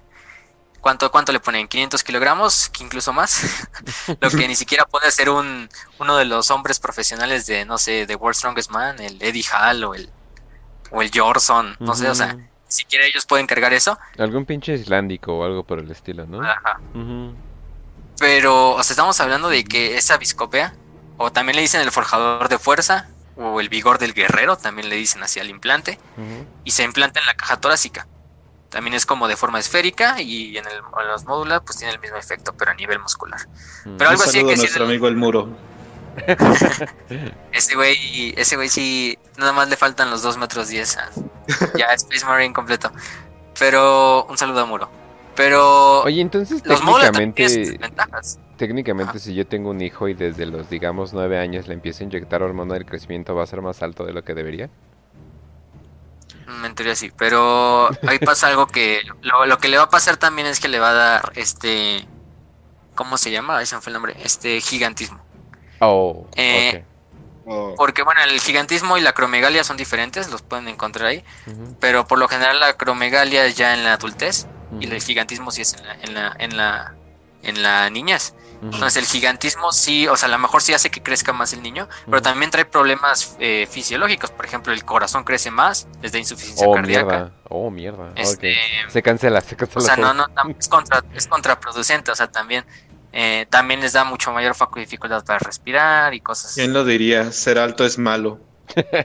Pues sí, o sea, vean, vean por ejemplo el hombre más alto de la historia que medía como 12 270 o 280, o sea, literalmente el, tamaño de Primarca pues se murió como a los 40 años, o sea, no, antes sí, se murió por una pendejada. se murió porque en su zapato, que los mandaba obviamente eh, mandados especial, especiales, eh, básicamente un clavo estaba medio oxidado y su cuerpo no podía batallar contra la infección y se murió. O sea, ya era una época donde ya había como que medicina y todo y así procesos para curar ese tipo de cosas. O sea, no se debió, no se debió de haber muerto de esa pendejada, pero sí. Sí, aparte también eso, esa gente que tiene gigantismo acromegalia, depende si es niño o adulto, también tienen problemas con el líbido, no producen testosterona también porque la hormona ah. del crecimiento inhibe la, inhibe la gónada. Entonces, sí, o sea, también es medio contraproducente. Pero aquí tenemos a un Space Marine. Aquí está obviamente manejado por los mejores genetistas del Adeptus Mecánicos, que cabe decir que ellos son los que se encargan de implantar todo esto. O sea, los del Adeptus Biologist. Hacen que todo esté acorde, ¿no? O sea, sí. Obviamente suministrándole si necesita un medicamento para... Facio, te acabas de cortar. Sí, Facio, te cortaste, por cierto no sé por qué se apretó, pero bueno. Este. Los módula también lo que hace es que las, las, costillas se fusionan. Entonces ya no hay un espacio intercostal. Si se tocan en el pecho, van a sentir una costilla, luego ven un espacio, un hoyito. Ese hoyito es un espacio intercostal, es músculo que van entre las costillas, entre cada costilla. Y lo que hacen las costillas también es ayudar a, que el pulmón pueda expandirse, ¿no? Porque si estuvieran completamente cerradas, el pulmón no se podría expandir completamente. Ah. También tendrías dificultad para respirar, insuficiencia respiratoria y todo eso, ¿no? Pero es malo en cierta parte porque aunque sí, las costillas se fusionan y todavía protegen mucho más los órganos de, la, de la zona torácica, eh, cuando se trata de hacer una cirugía, obviamente tienes que romper toda esa placa de hueso que se formó. O sea, no es simplemente romper una costilla y ya puedes entrar a través de esa costilla, sino que ya se fusionó todo en una placa sólida, ¿no? Pues tendrías que quitar todo un pedazo de esa placa y en, el, en, la, en la cirugía pues sería mucho más difícil para operar un Space Marine, pero aparte el pulmón tendría que expandirse un poco menos pero eso se compensa en el Space Marine con la capacidad muscular. También el diafragma tiende a crecer, también le aumenta la capacidad respiratoria y todo eso. Entonces no hay tanto problema. Aquí sí el único problema sea en cuanto a, pues es más difícil operarlo, ¿no? Mm, o sea, si tiene algún traumatismo dentro de, del tórax. Pero ahí estamos ya hablando de las primeras tres fases. Luego vamos con la fase 4 y 5, que es el hemastamen y el órgano del Arraman el hemastamen es, y el órgano de la Raman se introducen al mismo tiempo casi siempre, entre los 2 y 14 años. Eh, estos dos órganos actúan conjuntamente. El hemastamen, digamos, es una forma, eh, es un pequeño órgano que se coloca en el, en, el, en el vaso sanguíneo principal, que es la aorta, es el vaso sanguíneo más grande de la, del cuerpo, en la aorta eh, descendente. Eh, lo que va a hacer es controlar el funcionamiento tanto de la osmódula y de la viscopea, las regula también para que no haya un sobrecrecimiento. O sea, ya, ya se logró que el niño llegara a la meta, que era, no sé, 2 metros 30, 2 metros 20, 2 metros 40, dependiendo. Pues ya, también este, este órgano regula eso para que no sigan secretando las hormonas que producen y tampoco tengamos un Space Marine que no pueda ni siquiera moverse por tanto músculo y tanto hueso que creció, ¿no? Eh, lo importante también de, la, de esto es que dependiendo de la genética del propio Space Marine, va a depender la altura. Hemos dicho que los Space Marines varían en altura, y sí, varían porque pues en sí todavía tienen la genética de sus padres biológicos. Entonces unos Space Marines van a estar predispuestos a crecer mucho más que otros Space Marines, incluso en un propio capítulo. Entonces no es raro de ver, ver algún Astartes de diferente tamaño a otro Astartes de otro, de, su propio capítulo de diferente tamaño, más chaparro, más, más alto, dependiendo, ¿no? Em, además, este órgano, la, el hemastamen, altera, no se nos especifica cómo, la, sangre del receptor, del, del Astartes, y lo que hace es que la sangre del marín puede cargar mucho mayor, eh, con mayor eficacia, no solo oxígeno, sino nutrientes. También eh, cargar mucho más toxinas y junto al riñón, al riñón secundario que vamos a ver, es un mayor sistema de filtración. Y a su vez también estimula las propias células inmunes. Entonces la, el sistema inmune de un Space Marine pues ya está creado simplemente para responder a cualquier bacteria, virus o lo que sea, incluso la bacteria o el virus más potente de la galaxia, Mm. Y fácilmente lo va, lo va a eliminar. Sí, sí, sí. No, entonces, obviamente, si estamos hablando, no sé, de un virus creado por Norgol con poderes del caos demoníacos, pues ahí sí ya, es difícil, ¿no? También, no, se esperen mucho, ¿no? También tiene un límite, ¿no? Pero... Toxinas comunes de la naturaleza, ne. Sí. Y además de que, pues obviamente necesitamos más músculo, necesitamos más hueso, obviamente necesita mucho más energía, mucho más oxígeno que le llegue. Entonces, con esta sangre, con este tipo de sangre mucho mayor eficaz al transportar nutrientes, se logra que se nutra mejor el músculo y que a su vez tenga el potencial que se necesita para pues un Space Marine, no sé, golpeando un orco y rompiéndole la cabeza de un madrazo, ¿no? Luego tenemos el órgano de la rama, que simplemente lo que se hace es un órgano chiquito, como oscuro, eh, como una fruta pequeña, que se implanta eh, al lado del corazón primario, del normal, como una válvula adicional.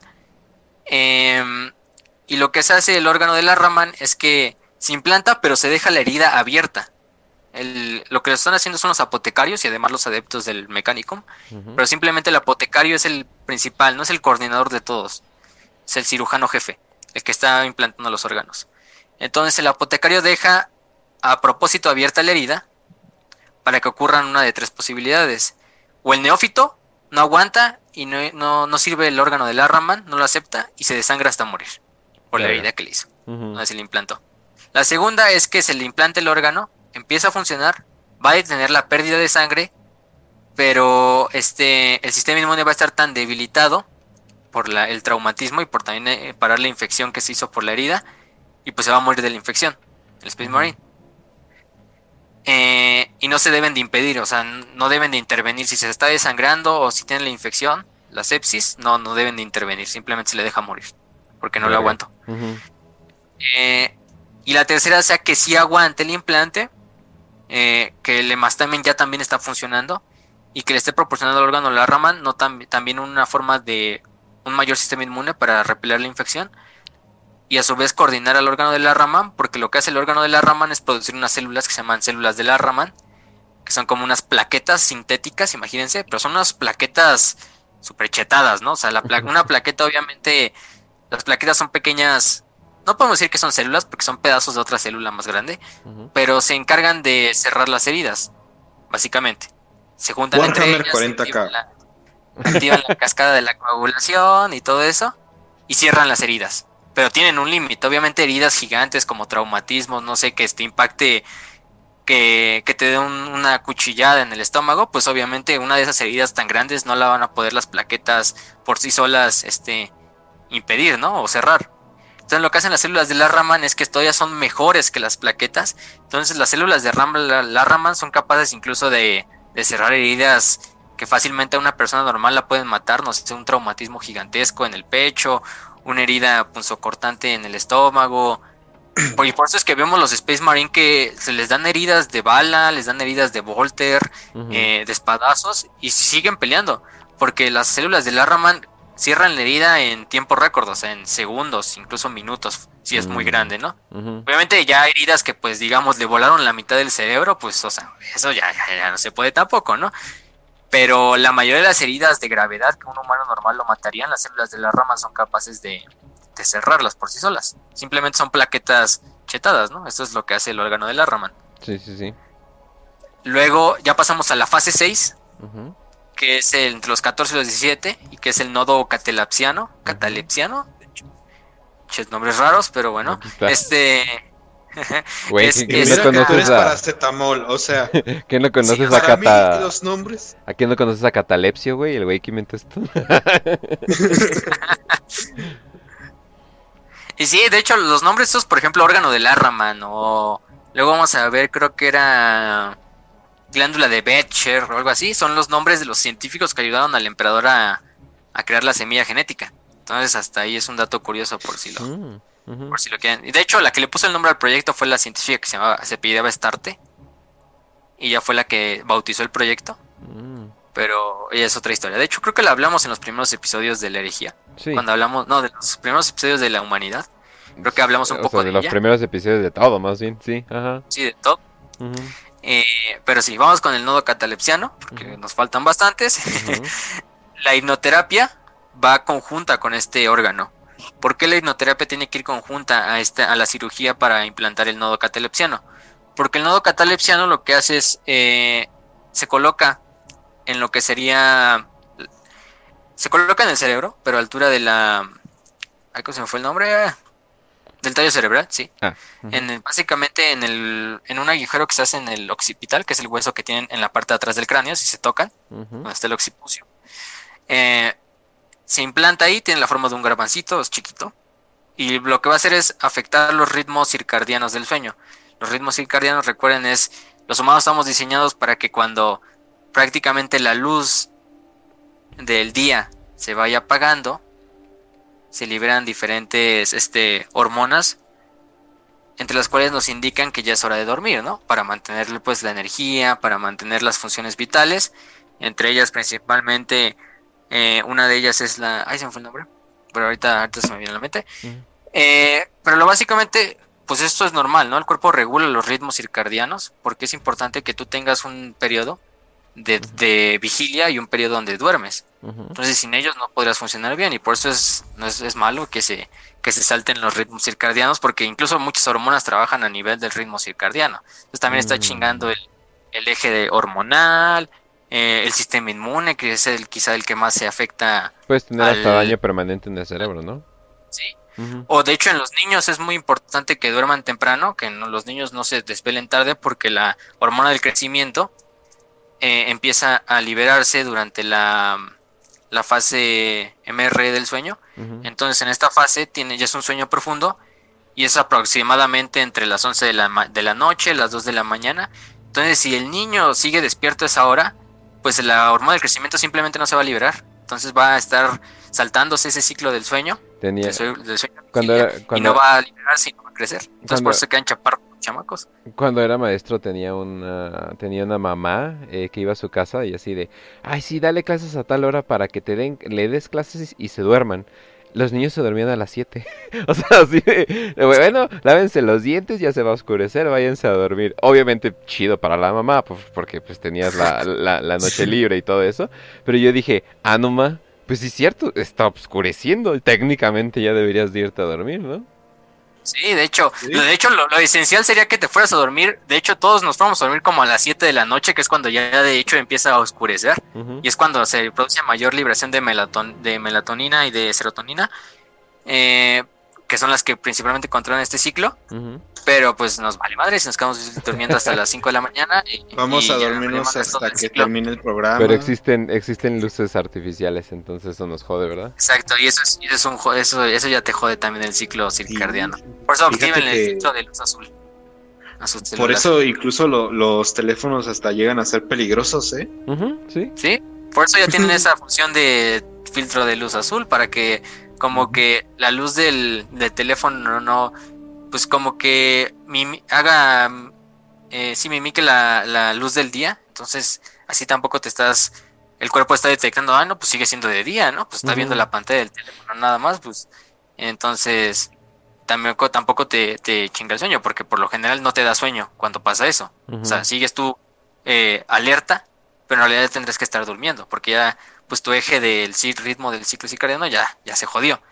Entonces lo que hace el nodo catalepsiano es hacer que el Space Marine pueda en ciertas partes de su cerebro desconectarlas, por así decirlo, entre comillas, para que eh, si se le priva del sueño en una operación, o sea, digamos, es una operación de semanas, no puede dormir, tiene que estar siempre alerta en territorio enemigo, pueda desconectar ciertas partes del cerebro para que en ese momento eh, pueda seguir funcionando a plena capacidad. Obviamente las, las, las, necesidades que no son esenciales, como muchas veces, no sé, incluso hablar, pueden desconectar el, eh, desde los lóbulos frontales, los parietales, y por ejemplo si lo descargan a desconectar el frontal, no pueden hablar momentáneamente, pero simplemente están comunicándose por códigos o por otras cosas, pero pueden seguir eh, trabajando al 100. Obviamente no sería buena idea desconectar, por ejemplo, el lóbulo occipital, porque es el que controla la, la vista. Mm. Pero eso ya depende de, de, cada, de cada Space Marine. Pero este, este nodo catalepsiano les permite desconectar ciertas partes del cerebro, incluso desconectar eh, órganos o funciones vitales que no sean tan esenciales en ese momento para, gastar, para gastar menos energía. Es como una forma de hibernar, pero en la que estás consciente. digámoslo así. O sea que... de nuevo, esto lo hicieron los chicos de Games Workshop para vender miniaturas.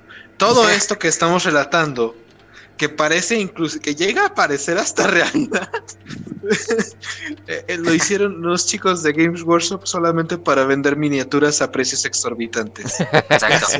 de verdad. Oye, pero te iba a preguntar, entonces, en, este, en este proceso obviamente las drogas podrían ser útiles, ¿no? Pero mm. aquí pasa algo también con las drogas. Ahorita vamos a ver el, siguiente órgano, uno de los órganos, de los últimos órganos que es el riñón. El riñón secundario, el olytic kidney, el riñón olítico. Que lo más que nada es que filtra justo en el momento en que entran las toxinas al cuerpo. Entonces cualquier droga, desde alcohol, nicotina, un estupefaciente, un opioide, en ese momento en que casi entra al cuerpo, ya sea ingerido, inhalado, se va a filtrar por el riñón. Entonces, por lo general, un, Space Marine no puede ni drogarse, ni pues emborracharse, por ejemplo, ponerse pedo. Solo algo extremadamente tóxico, ¿no? algo extremadamente tóxico, porque el riñón es tan rápido que en ese momento literalmente filtra eh, la sangre, filtra la toxina y se desecha por la orina, ¿no? Pero el, el, pero para eso sí el, el Catalapsia Node necesita obviamente la hipnoterapia, porque necesitan también enseñarle al Space Marine cómo controlar con su propia psique el órgano para desconectar la, función. Y de hecho aquí tengo el dato de que el Space Marine que más tiempo ha estado en combate activo, sin dormir, es, ha sido 328 horas por un escuadrón de ataque de los puños carmesí durante una batalla contra los orcos. Claro, un hijo de Dorn. Prácticamente, pues podemos decir casi dos semanas sin dormir sin dormir, porque para una persona normal dormir no, sin dormir dos semanas ya muchas veces es fatal. Sí, estás muerto. Incluso en menos, incluso en menos. Como esa gente que tiene insomnio familiar fatal, que es una enfermedad genética. Que pues no pueden dormir y se mueren en putiza.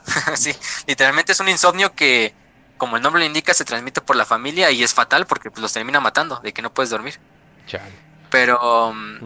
Pero imagínense, entonces en este punto el superhumano, el semidios que es el Astartes, puede desconectar temporalmente un pedazo del cerebro y así seguir luchando. Tal vez no al 100, obviamente, porque sí también desconecta un pedazo que le sirve para mantenerse, pero pues pues al menos no está no está manco y puede seguir peleando, ¿no? Exacto. O mantenerse vivo. Eh, luego tenemos al siguiente implante que es el Preopnor. Ajá. Bueno, la fase 7 y 9 son entre los 10, 14 y 16 años, es el preopnor, la homofagia y el pulmón múltiple, o el pulmón secundario. Primero tenemos el preopnor, que es básicamente un estómago secundario, que va antes del estómago principal, de nuestro estómago principal, va de hecho arriba del diafragma más o menos, conectado directamente al esófago, entonces es muy grande, tiene la forma incluso también de un saco, como lo tendría el estómago, pero se coloca en el tórax. Es un estómago, recuerden, como las vacas que tienen no son en sí cuatro estómagos, sino que su estómago está dividido como en cuatro zonas. Pero lo que permite al marine es ingerir cualquier sustancia que le pueden resultar desde venenosas o imposibles de digerir, ya sea incluso materiales literalmente pueden tragar. Pero en el preopnor eh, no es para digerirlo. El preopnor tiene, digamos, unos conductos, eh, unos quimioreceptores, unos mecanorreceptores también, que le permiten antes de que entre al estómago principal, detectar si esta sustancia que está ingiriendo el Space Marine es nociva para la salud del Space Marine.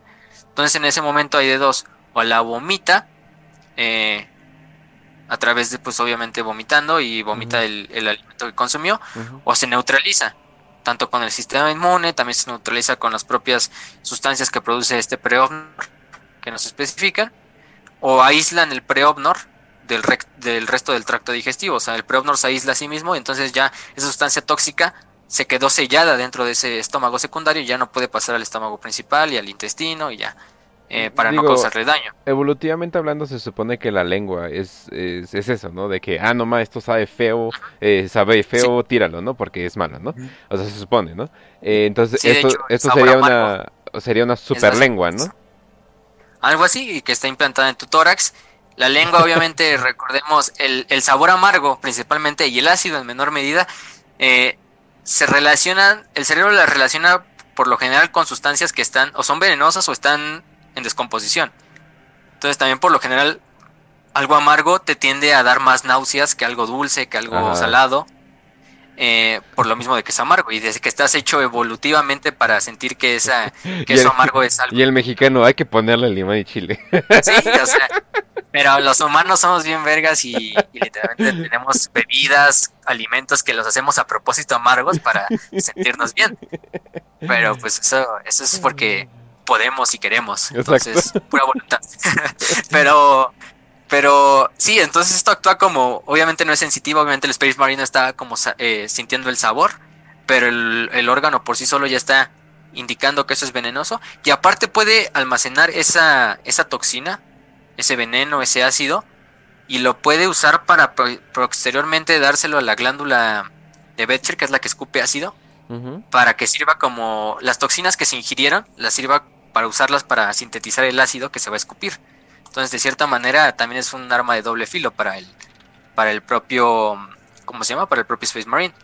Luego tenemos la homofagia, que el nombre también lo indica, fagia de comer. Es el octavo implante, es un, implante que se coloca en la médula espinal, en las vértebras cervicales, torácicas. Eh, básicamente es un grupo de nervios, de filetes nerviosos. Eh, lo que van a hacer es que conectan directamente a la médula espinal con el estómago preopnor, el que hablamos anteriormente. La homofagia está diseñada para que cuando se absorbe el material genético de un animal, por ejemplo, principalmente animales, más que nada, eh, o de algún otro, plantas no tanto, obviamente, pero lo que generalmente es tejido animal, eh, lo que va a causar es que el material genético de ese tejido, de ese animal que se está consumiendo, que se está comiendo, se dirija a través de los nervios y envían señales nerviosas hacia la médula que llegan al cerebro y de esta forma el Space Marine puede de cierta manera ver las experiencias, los recuerdos de lo que está comiendo. O sea, si está comiéndose un animal salvaje de un planeta que cazaron y se lo están comiendo para la cena, eh, ahí en una fogata los astartes, pues le puede servir para, eh, para tácticas de supervivencia, porque obviamente el animal está diseñado para sobrevivir en ese ambiente. Le puede enseñar ciertas formas de, de, de, visualizar el planeta. Si es un enemigo, por ejemplo, un orco, eh, puedes ver los recuerdos del propio orco. Puedes ver, no sé, te puede servir para detectar a un líder orco. Porque a lo mejor ese orco que te comiste está, está viendo ahí al, al, al, caudillo, ya, ya, ya lo relocalizaste y así puedes simplemente aprender. Para resolver quién mató a quién, ahí te, le das una mordida y, oh, no más. Sí, obviamente no es tan así como exactito, o sea, no es como que sea, literalmente vas a ver el recuerdo de en ese momento de lo que pasó, es más como vago, o sea, sí, sí es como un tipo de recuerdo, también es, entonces sí es echarle más fantasía, es algo más metafísico, más ahí que ustedes pueden entenderlo, pero pues es, también al final del día es fantasía, ¿no? claro, claro. y es por eso que los devoradores de carne simplemente tienen una, una necesidad inmensa de comer todo lo que se encuentran. Sí, o sea, de beber sangre. De hecho, es el lo que principalmente le causó a los ángeles sangrientos. Ellos es que tienen como una homofagia que es como muy hiperactiva. Entonces, no solo les da esta sensación de querer comer la carne del enemigo, de beber su sangre. Y de hecho, algunos de sus rituales para tanto los neófitos como para ellos son así beber sangre de algunas tartes del capítulo caído para querer sus recuerdos, para querer sus experiencias. Entonces también es una forma como de honrarlo en el futuro, de que siga viviendo dentro de ti al consumir su sangre. Y por ejemplo, los bebedores de sangre, que es un capítulo descendiente de los ángeles sangrientos o los desgarradores de carne, también hacen lo mismo. Y se han ganado el nombre porque literalmente se la pasan tragándose la carne del enemigo. O bebiendo la sangre. de hecho, hay un capítulo de TTS muy bueno. sí. Oye, no, y acabo de ver Underworld con mi morra y eso diría, oh por Dios Sí, cierto. Otra cosa que le robaron a, a, Warhammer. Es así de, es porque literalmente es ahí de, oh, toma mi sangre para que veas qué pasó. Y es como, oh, por Dios. Y hasta hay un cómic que se llama Chu, eh, C-H-U. Eh, creo que lo hicieron serie, no me acuerdo, pero es un cómic de un güey que resuelve crímenes comiendo pedazos de, de, las personas porque tiene memoria exacta de todo lo que come. Por eso no puede comer vaca, pues porque ve toda la pinche vida de la vaca pero ni pollo ni nada por el estilo. Pero yo dije, no mames, se lo robaron. Otra cosa que le roban.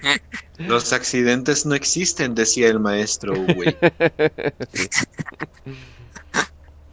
Descansen para la tortuga, sabía. Pero bueno, este. vamos con el siguiente implante, que es el noveno, que va junto a estos, tres, estos dos anteriores, que es el pulmón múltiple, el tercer pulmón. Creo que también le dicen el purificador, si no mal recuerdo. O ese es el riñón. Bueno, es que también actúa muy bien. Sirve para esto. Sí.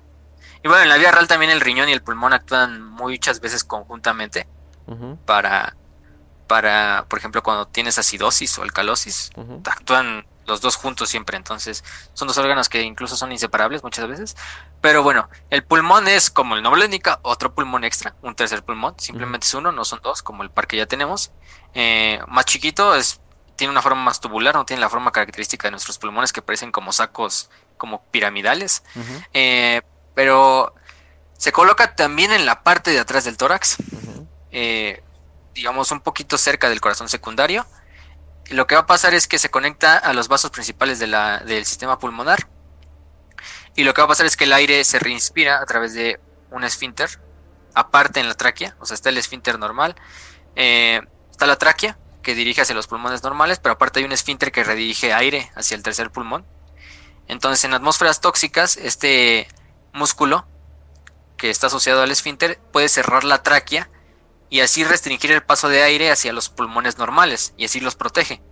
Porque obviamente los pulmones normales tampoco están diseñados para eh, este, filtrar esas toxinas, ¿no? El, trabajo del pulmón no es filtrar. El trabajo del pulmón simplemente es captar oxígeno.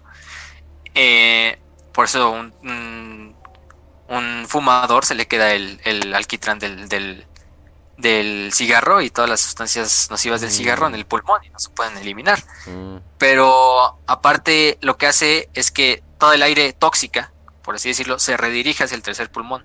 El tercer pulmón, aparte de que absorbe el oxígeno que queda dentro de esa aire contaminada, eh, es este mm, es invulnerable al daño de las toxinas del aire respirado.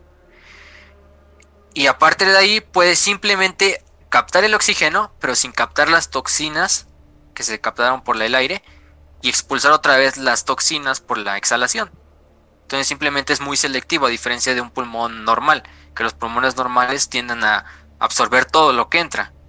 Por eso es muy fácil, no sé, que te envenenes con monóxido de carbono, porque pues no huele, no tiene sabor, no se ve y se une mejor a la hemoglobina y te mata en en putiza y la gente no se da cuenta y simplemente de repente se murieron por reenvenenamiento con monóxido de carbono, porque el, pulmón pues lo sigue, lo sigue agarrando, porque pues el monóxido de carbono y todos los demás también sigue pasando por, por la membrana de eh, hematorrespiratoria, entonces pues ahí se va. Pero lo que hace este tercer pulmón es simplemente, es muy selectivo, no deja pasar las toxinas, no deja pasar nada que no sea oxígeno, entonces así mantiene solo el oxígeno entrando a la sangre, a la circulación, y las toxinas exhalándolas el Space Suena tan raro lo que voy a decir, pero es una máscara de gas interna.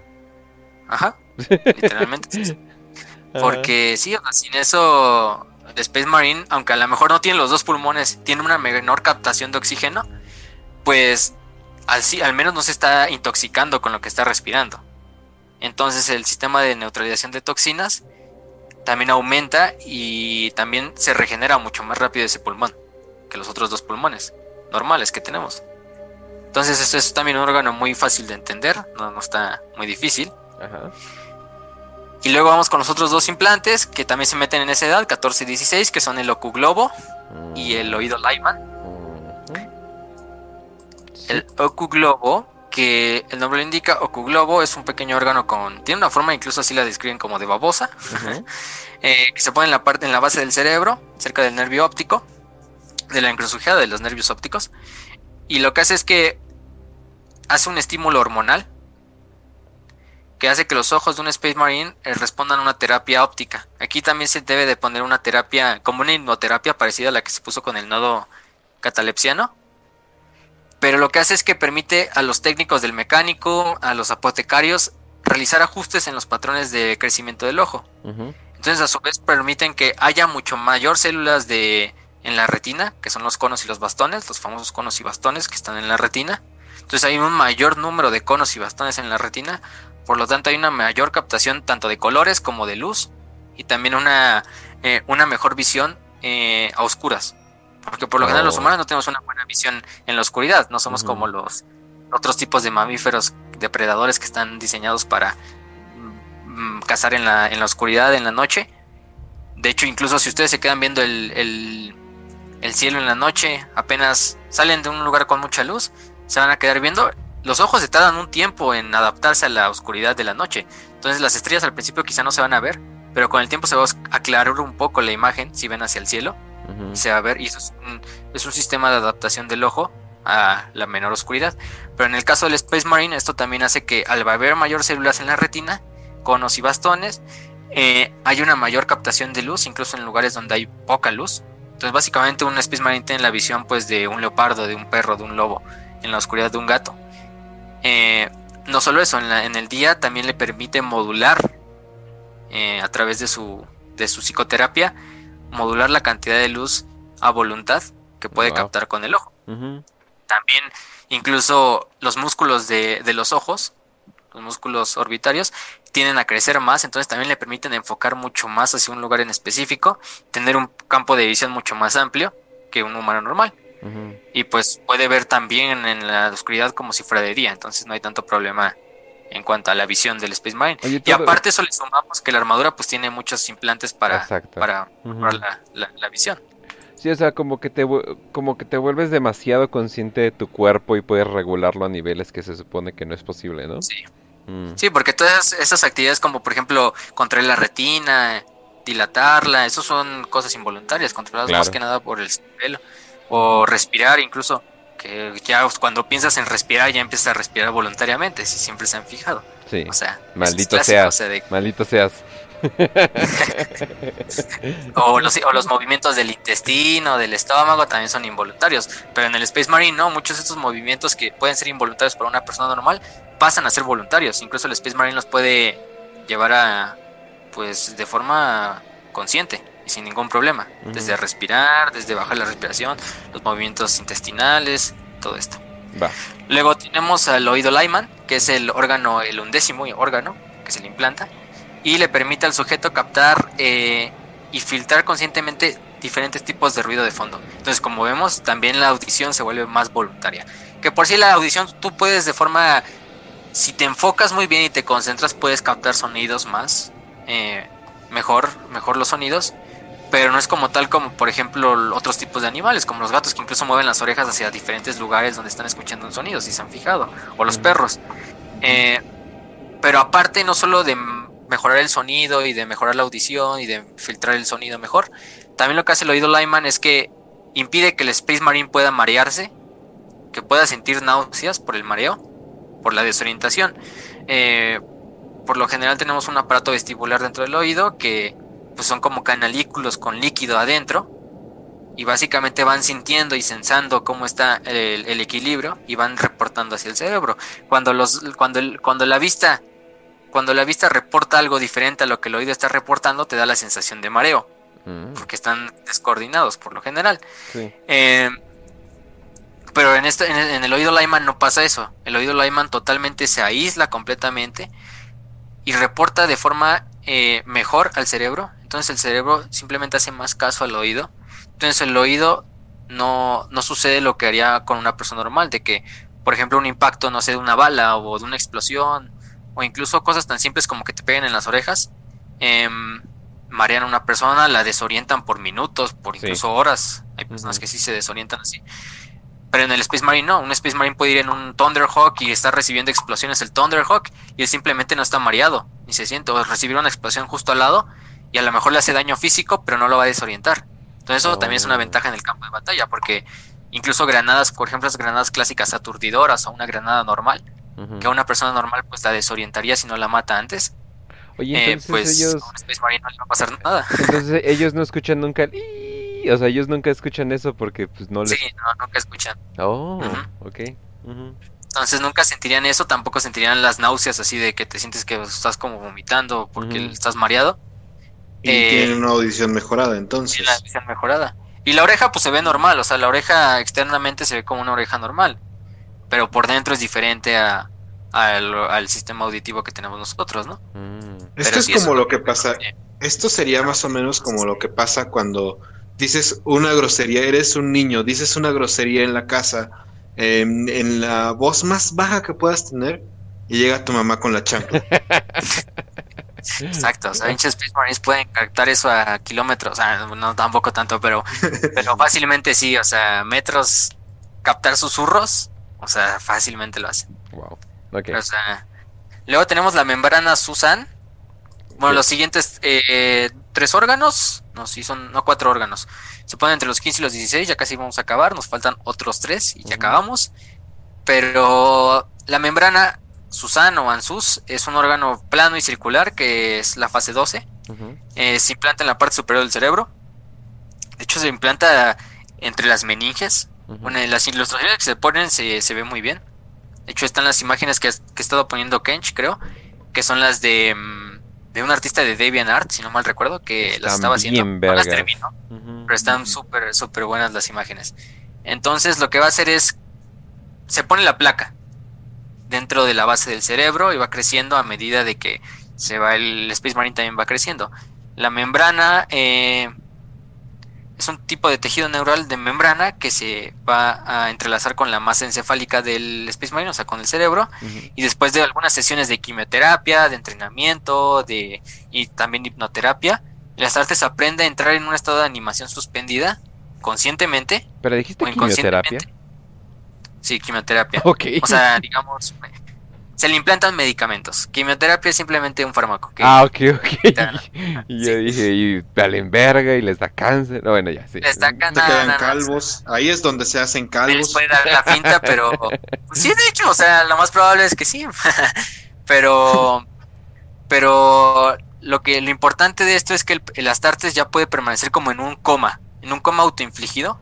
Ajá en el caso de que sea autoinfligido porque él lo decide y digamos está en una situación donde no puede, donde tiene que pasar como por muerto, entonces puede activar el, el, el, la membrana sus y esto lo mantiene en un, en un estado basal de sus funciones, entonces él se mantiene con las funciones más básicas vivo, respiración, movimientos digestivos, como una persona en coma literalmente, un estado vegetal, pero parece muerto para los demás. Eh, en el caso de que reciba un trauma súper gigantesco, no sé, se le vuele literalmente un pedazo del, de la mitad del, digamos, lo corta un demonio del caos en, a la mitad, ¿no? Al Space Marine. Inconscientemente en estas situaciones, el no, la membrana su se va a activar. Si el daño ya es muy grande y no se puede salvar, pues el Space Marine va a perecer y va a morir, ¿no? Tarde o temprano. Pero si todavía hay cierta forma de que el coma eh, puede hacer que el Space Marine sobreviva, lo va a mantener como en esta hibernación, en este coma, hasta que se le vuelve a encontrar eh, y en ese caso simplemente se le puede volver a, despertar solo con una, con una terapia especial que solo los miembros del capítulo pueden realizar. Y los apotecarios. O sea, él, él no puede despertar del coma voluntariamente, lo tienen que despertar a fuerzas. Oye, y también para, eh, para pedos de Psychers también es muy útil, ¿eh? Sí, porque pues fácilmente... Puedes tener tus viajes eh, astrales mamalones. Ajá. Ajá, aunque si necesitas, no, pues, ¿qué crees? A las 5 me voy a meter un viaje. sí, sí, mejor. Avísale a alguien. Me despierto, le dices al apotecario que me despierte como a las 8 ya. Sí, eh, y pues ahí puedes sobrevivir bastantes años, o sea, incluso con heridas que, pues, para otro cualquier humano sean fatales. Pues Gilliman. Pero. de hecho, Gilliman, y de hecho, los primarcas tienen otros órganos todavía mucho más complejos. Creo que tenían otros extra, aparte de los que estamos hablando de aquí, entonces todavía dice, el periodo más largo de animación suspendida, que ha sido con reanimación con éxito, ha sido de 567 años por el hermano Silas R. Los Ángeles shit. O sea, estuvo desde el 321 del milenio 37 hasta el 500, hasta el 800, hasta el 900 y algo del milenio 37. En la animación suspendida. Ok. O sea, para que se idea, ¿no? De lo que puede lograr el, el Qué buen domingo de flojera, dijo ese. sí. Cabrón. Ese güey, sí, ese güey sí le valió los deberes del capítulo. Pero bueno. Luego el siguiente es la el melanocroma, melanochrome en inglés, que es un órgano como esférico, bueno, semisférico, es como la mitad de una esfera, que es negrito, y se coloca en, en el pecho del arriba del esternón del Space Marine y va a comprobar los niveles y los tipos de radiación que están bombardeando la piel. O sea, si esto es, si digamos está llegando mucha radiación a causa, no sé, de la estrella del, sistema estelar donde esté peleando el Space Marine, lo que va a hacer es que va a activar a nivel de, la, de la piel a los melanocitos para que produzcan más melanina y oscurezcan la piel en el caso de que se necesite. Esto es reversible. Esta forma la protege de la exposición a, los rayos UV y aparte también pues, de las propias mutaciones que pueden causar estos rayos UV, ¿no? El típico cáncer de, piel que te puede dar. Explicando completamente los salamandras, ¿no? Exacto, en los salamandras la mutación característica es que es como digamos una, una membrana, digo una, un melanocromo eh, no funcionante, que lo que hace es que permanentemente siempre está mandando la señal de que la, piel se oscurezca. Entonces, aunque las tartes estén en cualquier lugar, incluso en un lugar donde no haya mucha luz solar, la piel va a permanecer de color negra. Y aparte los ojos rojos también, para proteger la, retina y todo, todo lo que tenga que ver con el sistema del ojo. Y eso es lo que, les dio característico color a los, a los, a los estos, a los negros de los, a los huevos, huevos a la mothers and shit. Yo pensé que, que su problema, o bueno, que su, que su particularidad genética era ser amables. No, pues son, ya tenemos. Son demasiado amables para el universo de 40k. ya tenemos dos particularidades genéticas. Entonces, un Space Marine fácilmente se puede hacer prieto a voluntad. Ah, pero sí, en cierta forma sí. Porque porque pues, o sea, no es que él quiera, pero pues lo está haciendo como sistema de defensa para que no le dé cáncer de piel, literalmente. Mm. Pero también hay otras mutaciones, como en el caso de los ángeles sangrientos, de la guardia del cuervo, los amos de la noche, que es lo contrario a los salamandras, o sea, es una piel súper pálida. Ustedes ven los astartes de esos capítulos y son súper pálidos, o sea, o sea, como si no salieran al sol nunca.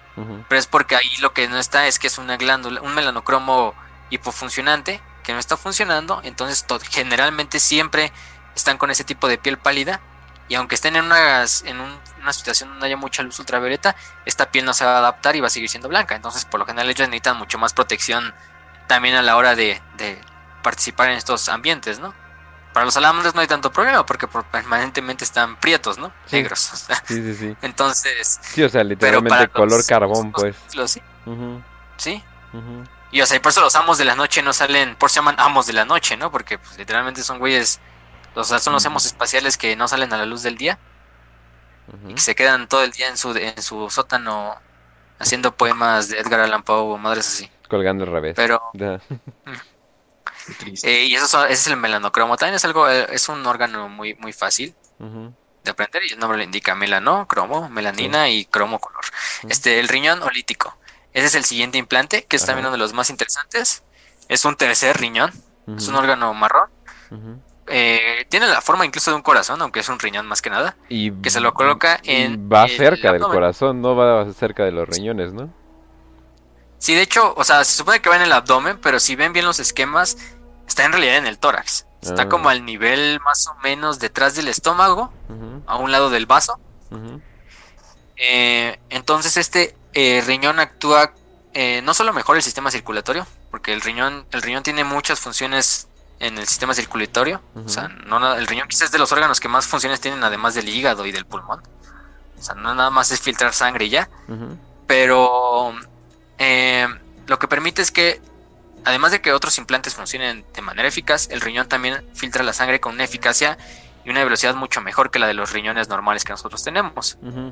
Eh, el corazón secundario y el riñón y este riñón olítico funcionan de manera conjunta y ejecutan como, digamos, una desintoxicación completa en el caso de que el marín quede eh, inconsciente, de que absorba una sustancia que no quería absorber, de que incluso el preopnor, que es el estómago eh, anterior, no funcione.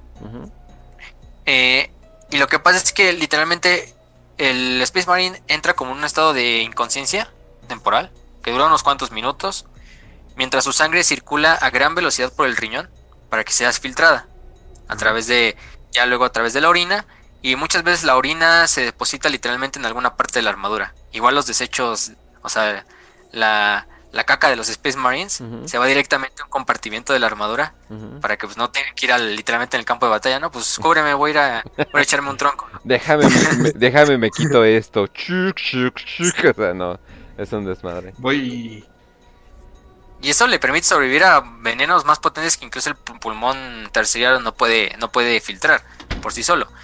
Em, además de eso, hay ciertos capítulos que esto también les permite lo de que dijimos que no se pueden emborrachar ni drogar o entrar como en un estado de trance por sustancias porque es tan rápido el riñón que en menos de de, de, lo que siente el Space Marine ya se lo filtró. Y además el Space Marine entra en inconsciencia. Entonces tampoco puede sentir el efecto de, de la sustancia que está ingiriendo.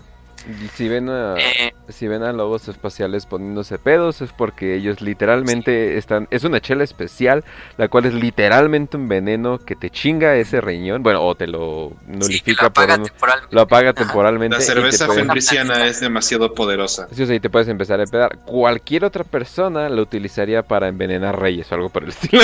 Ah, sí, sí, o sea... Para cualquier humano normal, pues eso sería un veneno literal, entonces se moriría en segundos. Pero para los lobos espaciales es una planta que solo crece en Fenris, que tiene el poder para apagar temporalmente el riñón. Entonces les permite entrar como en, pues, en, en, borracheras eh, temporales. Bueno, que esos güeyes mantienen sus borracheras por, literalmente son vikingos espaciales, entonces están días en peda, Semanas, Guadalupe Reyes, eh. Pero, pero básicamente un latinoamericano promedio. y está otra vez el humano siempre consumiendo sustancias eh, bien verga que apagan ciertas funciones fisiológicas para que podamos disfrutar la peda. Exacto. Pero así somos. Pero bueno, la siguiente es la neuroglotis, que es eh, otro implante que se le coloca en el paladar blando. En la parte, si se tocan el paladar y el primer parte del paladar es como duro y la parte de atrás es blando, donde si tocan más de la cuenta se van a dar náusea. Pero se implanta en el fondo de la boca, también se puede implantar en la fosa nasal, en la parte de arriba de la fosa nasal. Y a partir de, eh, con el aroma, ya sea con el aroma o con la sensación del gusto, el Space Marine puede detectar si hay un veneno, un veneno ya sea natural, químico, incluso olores de algunas criaturas, de algunos animales, de algunos seres, algunos enemigos, simplemente con el con, con, olerlo o con saborearlo. Entonces el marine es capaz de rastrear el objetivo por el sabor, también es capaz de evitar comer esa toxina que está a punto de comer. Y como ya dijo Kench, también la, lengua actúa como un sistema de defensa principal. Entonces ya tenemos como cuatro sistemas de defensa. Tenemos a la neuroglotis. Digo, tenemos a la lengua principal, ¿no? La lengua normal. Luego tenemos esta neuroglotis, luego tenemos al propio preopnor, al propio pulmón, al propio riñón secundario. Entonces, ya, o sea, sistemas de defensa para toxinas al Space Marine le sobran. Entonces, la neuroglotis no hay mucho que decir de ella. Ok. es un órgano simple. Simplemente es eso. A la mucranoid. Los últimos, tres, ah, no, cuatro de hecho. que son la mucranoide. Ajá. O la mucranoid la glándula de Betcher, las glándulas progenoides y el caparazón negro. Eh, la mucranoide se coloca, es el 16 órgano y se coloca en el intestino grueso, eh, principalmente en el colon transverso. Entonces las absorbe el colon directamente. Y lo que hace es que esas secreciones lo que van a hacer es una modificación de las glándulas sudoríparas a nivel de todo el cuerpo. Mm. Eh, que mediante quimioterapia es activada y a partir de esto el, Space Marine puede exudar una sustancia que es como un... En vez de sudar, pues sudor, porque la redundancia, lo que va a hacer es sudar esta sustancia, que es una sustancia aceitosa, grasosa, naturaleza lipídica, que aparte es esterilizante, o sea que de por sí ya el sebo que producimos de cierta manera en cierta parte es esterilizante, pero también actúa como barrera contra las bacterias de la piel. Pero esto aparte mata las bacterias que cubren totalmente la piel. Y los que no se bañan, a huevo, lo sabía. los otakus son seres superiores. Pero a la larga, pues ese sebo se te acumula y les da acné. Sí. O apestan a, culo. Sí. porque los otakus ya no son seres superiores. Pero sí. Entonces, este sudor nuevo, este sudor que produce el mucranoide, lo que va a causar es que va a aislar la temperatura de la piel. Actúa como sella, digamos, sella toda la piel del cuerpo y también sella ciertas partes de las cavidades interiores de la boca, por ejemplo, de la nariz, de los oídos, eh, de otras partes del cuerpo. Para que si el marine es, eh, por ejemplo, está dentro de una nave y la nave explota y salen al espacio, y digamos no traía armadura completa, a lo mejor se le olvidó el casco. Lo que hace la... Ajá, sí, ese güey. Lo, vamos a hablar en Cult, que es un momento bastante raro de Gilliman, así literalmente flotando en el espacio. Pero... Y dijo, me vale verga. sí, o sea, ese güey ya pedo, ¿eh? Pero... Este... Lo va a aislar de la temperatura pues súper fría del espacio, aparte lo va a aislar también de la gravedad cero. Entonces, en situaciones muy diferentes donde la temperatura se tenga que mantener constante, ya sea un planeta muy frío o un sistema muy caliente o algo así, eh, pues este sudor va a aislar el cuerpo totalmente del Space Marine, le va a permitir también trabajar en zona cero, porque o sea, la mayoría de la armadura tiende a aislar el cuerpo del Space Marine del vacío, ¿no? Del espacio. Pero si llegara a ver alguno de no, se me olvidó el casco un guante, ¿no? Pues ya con ese sudor que expelen las glándulas mucranoides, simplemente esto puede aislar al Space Marine del vacío, de las temperaturas supercalientes, aparte de matar a las bacterias o cualquier sustancia biológica activa que esté en, en la piel. Me, me, perturba un poco de que por ahí hay en, en algún, no sé, en Tumblr o algo por el estilo, hay una historia de un Space Marine y esa saitosidad tiene algo que ver en esa historia, pero pues bueno. por eso también es como esos típicos Space Marine que los ven cuando los ven con sin armadura siempre están brillando como si se hubieran puesto aceite como los físico-culturistas. Ándale, ándale. Entonces, pues, es algo natural, o sea. Bueno, podría ser peor. Podrían haber sido brillitos. Ey, muy importante.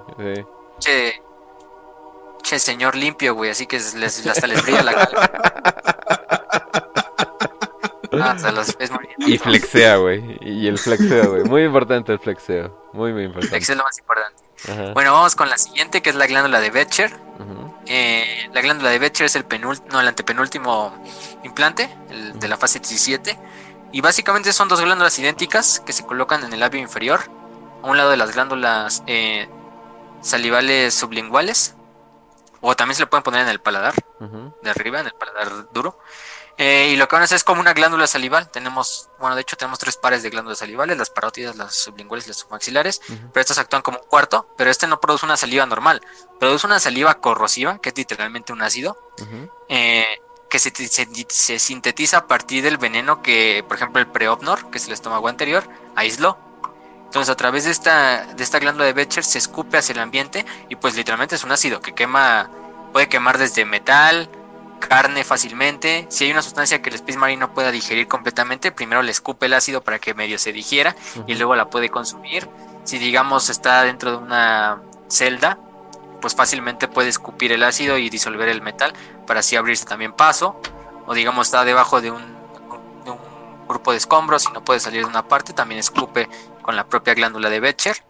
No se hace daño a sí mismo porque también la glándula mucranoide, al aventar esta, este sudor como aislante, no hace que el ácido pueda disolver las partes dentro de la boca. Entonces por eso tampoco el Space Marine se, al escupir, digamos, se podría disolver la boca, así mismo, porque está la glándula mucranoide que está produciendo este sudor como aislante. Eh, con esto también puede cegar a un enemigo si se lo escupe a los ojos. Eh, pero también lo importante de la glándula de Becher es que la glándula de Becher en ciertos capítulos de Space Marine está mutada, entonces no funciona. El más conocido son los puños imperiales. Este Raz ya sabe de, sobra que ellos no pueden escupir ácido. Entonces yo creo que hay bastantes Space Marines de los puños imperiales que pues, estaban en situaciones donde les tuvo que venir muy bien esa, esa glándula, pero pues ni modo, Dorn. No creo. Fíjate. Fíjate. Oye, pero eso es lo cagado, ¿no? De que ya lo tienes súper amarrado, ya lo tienes aquí así de, ajá, ¿ahora qué vas a hacer? ¿Tú qué vergas? ¿Qué, qué, qué chingados acaba de pasar? Sí, Hacen los ruidos de que van a escupir una flema o algo, algo así, güey. No, pero fíjate, güey. Ah. Hablamos de puños imperiales. El capítulo que tiene un compromiso con el dolor no es como que en un momento vaya a decir con un, con un Eldar oscuro, y esto pasó, con un Eldar, oscuro de, ¡ja! Te vamos a torturar por quién sabe cuánto tiempo hasta que no, tengas manera de sobrevivir. Y el, un puño imperial pudo haber utilizado la glándula de Belecher, sí. ¿Qué es lo que hizo? Es un puño imperial. Ajá. Simplemente dijo, ah, muy bien.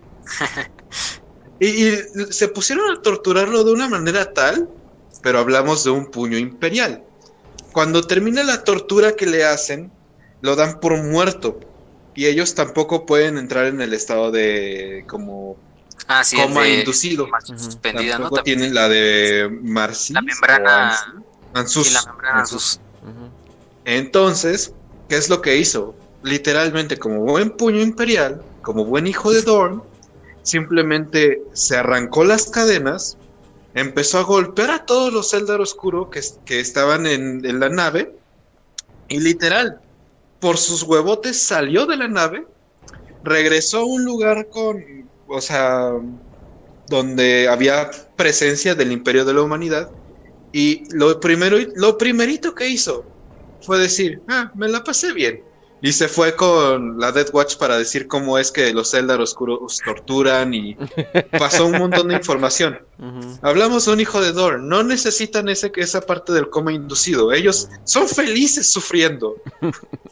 Pero no se está, nada, más, nada, más, está celoso de que no tienen glándulas Belcher, entonces no le hagan caso a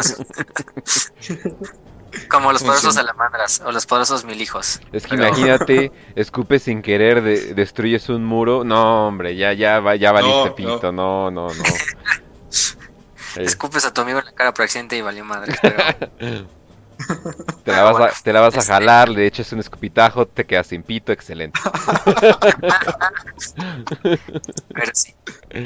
Pues vamos con el siguiente implante, que los dos, los dos siguientes son los más importantes, yo creo, y los dos más este esenciales, porque son las glándulas progenoides, que son la, el implante número 18. Son dos glándulas progenoides, una se implanta en el cuello y la otra dentro de la caja torácica, arriba, cerca del esternón. Bueno, de hecho, abajo del, del apéndice gifoides del esternón.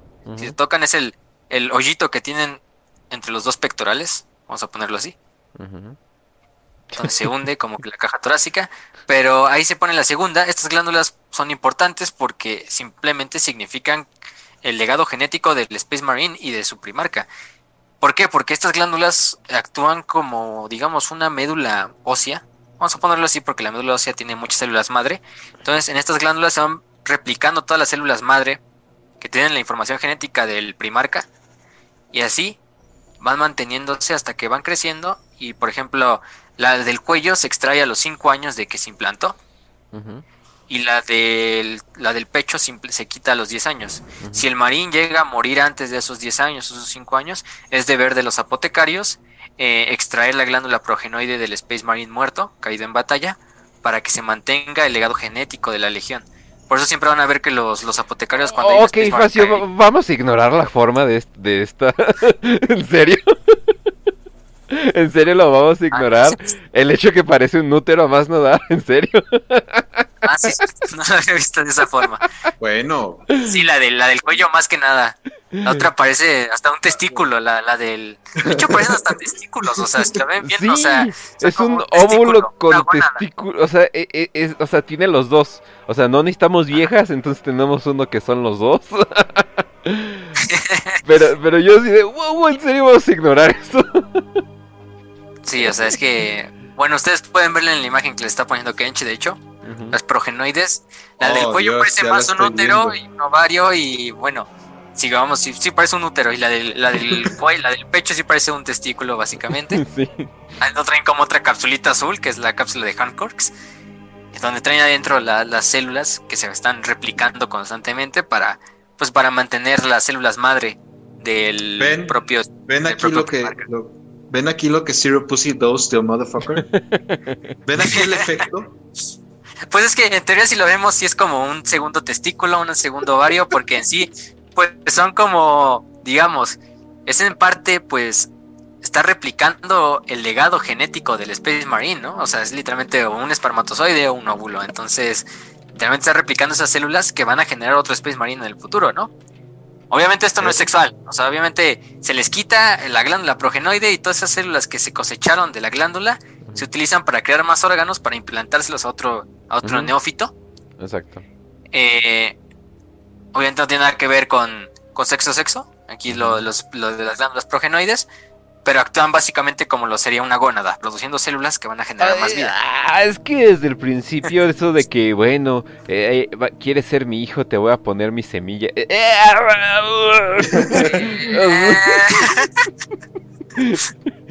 sí, está, está muy, muy, muy... Y luego tú vas a tener una semilla que va a crecer dentro de ti y se la vas a poner a otro hombre. Es como que, ah, o sea, sí tiene como que su referencia, pero pues es lo más heterosexual que puedes hacer de una reproducción no sexual, digamos. Digamos. Androfilia. Androfilia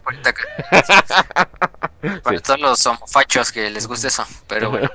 Solamente si este mide dos metros y medio es válido. ¿eh?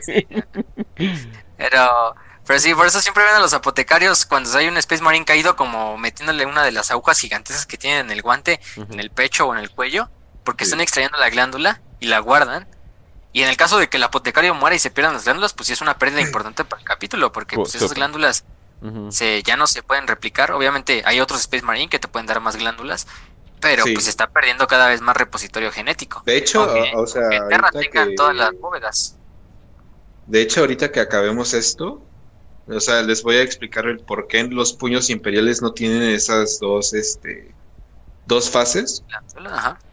Ajá, y, y, es debido a unos, a unos temas muy parecidos a los que acabas de hablar.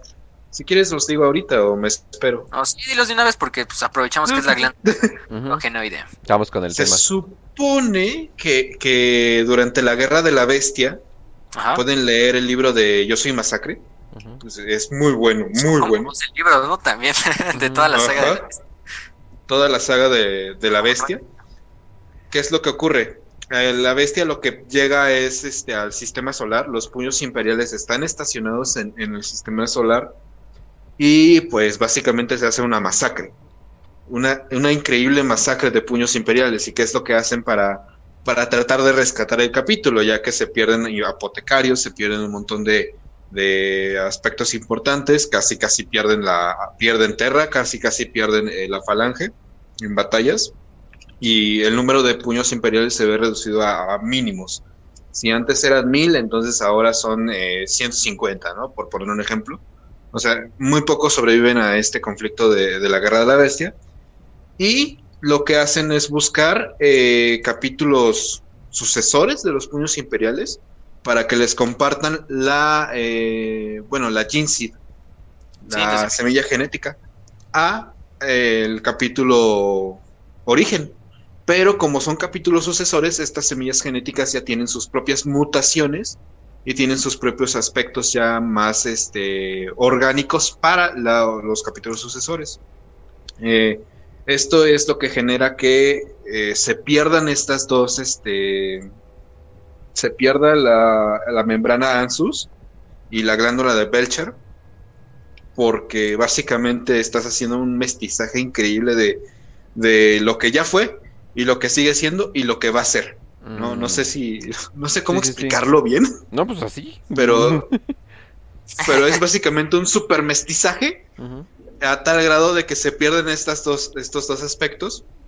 Y pues no sé, ah, quizás sea un pequeño guiño. quizás sea un pequeño guiño de Games Workshop sobre algunas cosas que, que podemos platicar luego. El mestizaje a lo mejor no sea lo mejor que exista. No le digan así porque si no van a llegar los fans de Vasconcelos y... Oh, Dios, no.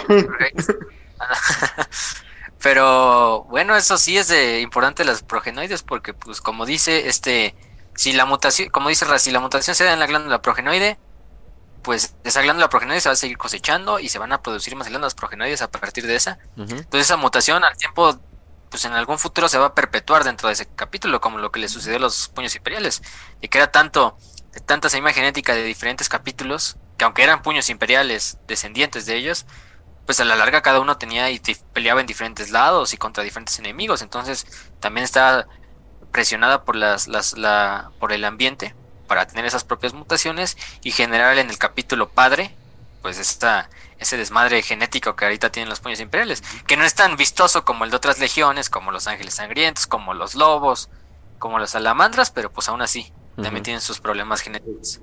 Que quizá la más pura sea la de los, la de Robot Gilliman, porque pues este, ya sabemos que, sabemos que este Poster Boys de Game Workshop, pero pues eh. pero esas son las glándulas progenoides.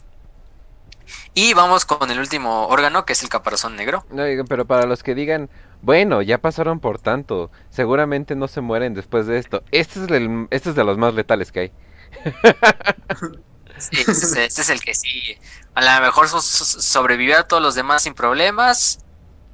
Pero el caparazón negro, nada más del oh. concepto, ya es, es, difícil de, es difícil de sobrevivir. ¿Por qué? Porque el caparazón negro, como el nombre lo indica, va a ser como un tipo de armadura hecha a partir de un plástico de color negro que crece en tanques de cultivo. eh, se van a implantar, se va a cortar ese, esa placa negra, que es como una mezcla entre plástico, ceramita, eh, material biológico, o sea, es muchas cosas. Pero se va a cortar y se van a implantar en diferentes partes del torso y del abdomen. Bueno, de todo, del torso, en el tórax y abdomen. Eh, aunque también crece hacia, lo, hacia los miembros y hacia la cabeza, pero más que nada en esas zonas. Entonces lo que van a hacer las placas es ir creciendo paulatinamente. En unas pocas horas el tejido se va a expandir completamente y se va a endurecer exterior, en el exterior, va debajo de la piel. Entonces el va sintiendo completamente cómo va creciendo el tejido ese negro que le implantaron y va a ir creciendo hasta que básicamente te quede como un como una placa de como si fuera un chaleco antibalas debajo de la piel si lo ven así. De hecho en la imagen viene muy bien la forma en que está el literalmente parece un chaleco que cubre el torso completamente y la espalda y el abdomen. Incluso se amolda los propios músculos porque va debajo de la piel. Entonces va creciendo y se aísla completamente de se aísla completamente hacia todo el torso. Y de a partir de ahí se va a conectar hacia el sistema nervioso principal. Oh. Final y al cerebro, obviamente. Ah, de esta forma, el, el, caparazón negro se va a, ¿cómo se dice? Mm, se va a madurar por completo, se van a conectar hacia el cerebro con sensores neurales y estos enchufes, va a tener unos ciertos enchufes en la superficie que por eso si ven a los Space Marines sin armadura, de hecho tienen como, se les ve la piel, pero aparte se le ven como si tuvieran como, ¿cómo decirlo? Como si tuvieran como interruptores dentro de la piel, arriba de la piel, o si fueran como el tanque, el tanque de un carro, donde le metes la gasolina. Pero porque esas, esos, esos literalmente botones se conectan a la armadura del Space Marine entonces ya no solo es una armadura que pues la lleve y la maneje con su fuerza de sus músculos, ¿no? Exacto. Sino incluso la armadura se conecta completamente al caparazón negro. El caparazón negro se conecta completamente a la médula espinal y al cerebro. Y entonces la armadura pasa a ser una parte integral del, del, del Space Marine. Es como si el Space Marine pudiera sentir la armadura como una segunda piel, literalmente. es como... Por eso son tan buenas las... Es como un refuerzo en la parte más importante, pero no te chinga la movilidad. Sí, no te chinga la movilidad porque solo va en la parte del torso. Aunque sí tiene como racimos que crecen hacia las extremidades, simplemente es para que sigan como conectándose hacia la armadura, pues a los guanteletes, a las piernas de la armadura, a las botas, al casco. Pero por eso un Space Marine maneja la, la armadura tan con tanta gracia. O sea, por ejemplo, vean el corto de Astartes y se ve cómo se manejan fluidamente con la armadura. Cuando tú creas con una de esas armaduras, pues al ser de ese tamaño y al tener esas dimensiones, pues haría que fuera literalmente un güey que no puede caminar a más de, no sé, 10 kilómetros por hora, pero o sea, pueden correr fácilmente hasta 100 con la armadura, porque la armadura pasa a ser una parte de su cuerpo. Más. No, tienen, eh, no corren, sino tienen este como sistema de saltitos. O sea, como que van, empiezan como que. Haz de cuenta que tú estabas eh, cuando eras chiquito y empezabas a saltar en vez de correr. y como, pero haz de cuenta que agarras un ritmo bestial y terminas, no sé, cruzando desiertos en una hora. O sea, es como que es como, oh por Dios. Pero sí, y aparte de todo eso, la, frase que siempre utilizan de que nada tan pesado debería ser tan rápido. O sea, eso siempre cuando ven un Space Marine corriendo es como, qué verga, o sea, eso no es posible. y, o sea, y el caparazón negro es lo que permite principalmente que pues, logre eso. Porque además el caparazón negro también le permite conectarse fácilmente a otras máquinas. Desde los tanques, desde Thunderhawks, que son las naves de desembarco, entre muchas otras cosas. Entonces también sirve como un link ya entre el sistema nervioso, la armadura y el vehículo que por ejemplo manejen. Entonces por eso también incluso cuando manejan un vehículo los Space Marines pueden sentir como que el vehículo es parte de su cuerpo en cierta manera, es una extensión de, su cuerpo. Porque literalmente es como si, levantaras tu dedo, tu dedo o tu músculo. Los Dreadnoughts también, porque aparte ya de por sí ya se conectó completamente el Space Marine al, al Dreadnought y está obviamente internado ahí, no puede moverse, entonces pues qué mejor que un cuerpo secundario que, te permita moverse. Y eso es gracias al caparazón negro. Y como dijimos, este es el implante que quizá más muerte se cobra. Sí. Porque no solo tiene que adaptarse al cuerpo, en el en calzos incluso puede destruir los órganos internos cuando crece, digamos crece de más. Em, puede destruir los órganos internos. Eh, a su vez también forma una segunda placa que de por sí si ya era difícil operar a un Space Marine, pues ahora va a ser un poco más difícil porque está este caparazón negro, que aunque es como un plástico, pues todavía es duro, o sea, es duro, o sea, O sea, literalmente un caparazón, como el nombre lo indica. Y por eso la mayoría de pues, las veces un Astartes opera a otros Astartes. sí, o sea, un apotecario solo puede. Aunque un apotecario esté literalmente eh, eh, entrenado para incluso operar a cualquier Space a cualquier humano, pues sí tiene sus limitaciones, porque eh, no esté con, con el Space Marine, con la tecnología que es para crear unas tartes, todavía es mucho más difícil que obviamente operar a un humano normal. Entonces sí tiene que obviamente un, médico del imperio normal, no es un médico de base, un médico militar de la guardia, por ejemplo, no podría operar un Space Marine, por más que quisiera. O a lo mejor operarle o hacerle curaciones en lo más básico, pero hasta ahí. O sea, obviamente a fuerzas es un apotecario. Así y esos son todos los implantes. Los marines espaciales primaris tienen otros tres implantes, que esos vamos a hablar cuando hablemos de los primaris como tal. Eh, y les digo, pero porque y les explicamos por qué los odia tanto a la gente. sí, o sea, pero o sea, son otros tres órganos simplemente, o sea, es los tendones bobina, que básicamente son tendones hechos de acero, aumentan la, fuerza del músculo, o sea, literalmente tendones que se vuelven de acero. El amplificador, que es un que además de intensificar también estimula todavía más la viscopea y, la, y los módula. Entonces por eso los Space Marines todavía son más altos que, el propio que los propios Space Marine pues de primera generación. Y el horno de Belisarius por Belisarius Cole, el revitalizador. También le dicen que es un órgano que conecta ambos corazones y en momentos pues de estrés extremo eh, el cuerpo del guerrero pues es eh, o tiene un gran trauma se se, es estimulado por diversas sustancias, más que nada adrenalina, noradrenalina, otras sustancias sintéticas, que es un literalmente un cóctel completo de sustancias estimulantes. Hormona del crecimiento, insulina, cortisol. Oye, esos órganos me hacen sentir que Belisario Skull no es un gran científico, sino un tuneador de Iztapalapa, así de, no mames, güey, y si le ponemos esto que una no sé qué y le ponemos nitrógeno Quedará líquido. Mamalón. Sí, no mames. Quedará mamalón. okay, ya, ya, tenemos güeyes todavía más grandes, ¿no? Idea para playera. Belisario Skull cholo. Quedará mamalón. A huevo, araña. Tecnoaraña ahí, pero bueno, ese es, ese es el proceso de implantación. Entonces, simplemente para terminar ya todo esto, sí, ya. pues muy pocos van a tener, muy pocos van a sobrevivir a ese proceso. O sea, a lo mejor la mayoría de los que lograron pasar las pruebas, pues no van a sobrevivir a esto. Aparte de eso es también el adoctrinamiento psicológico. Porque obviamente ya sabemos que para ser un autista espacial de 250, necesitas un adoctrinamiento psicológico muy cabrón. De por sí, ya son autistas de naturales a los astartes. Para todas las veces más autistas con esto de adoctrinamiento psicológico y espiritual, pues pues no, pues todavía ahí tienes al super soldado ideal, ¿no? No me acuerdo quién eh, era, pero hay un hay un capítulo que literalmente hace que te posee un demonio y tú tienes que luchar contra ah, esa posesión.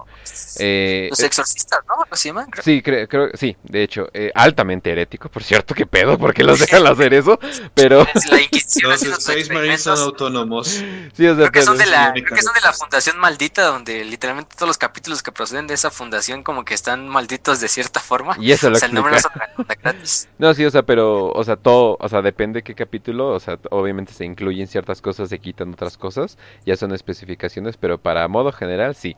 Entonces, eh, entonces, a ver, antes de que mande a despedir a Facio el programa, eh, Raz, eh, te encuentras en arroba podcast Raz en Twitter. Por cierto, puedes cambiar tu nombre, no sé si sabías eso. O sea, puedes cambiar el arroba.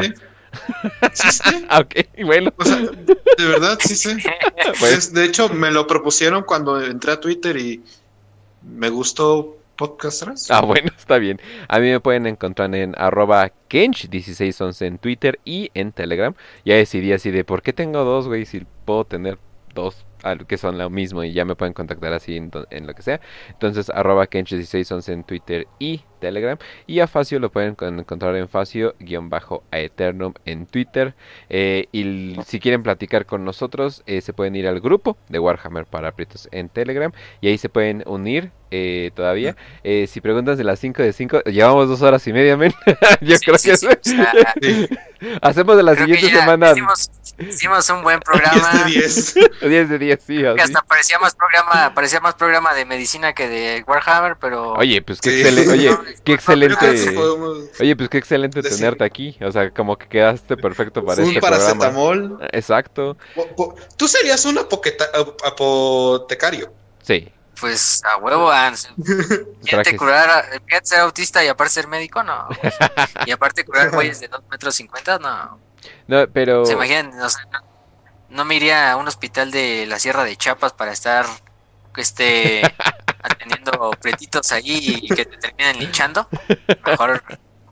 Mejor. La cruda realidad. Así Uno quisiera estar así como los apotecarios, pero pues, vives en México. Haciendo rezos para meter una aguja gigante de 30 centímetros en una persona.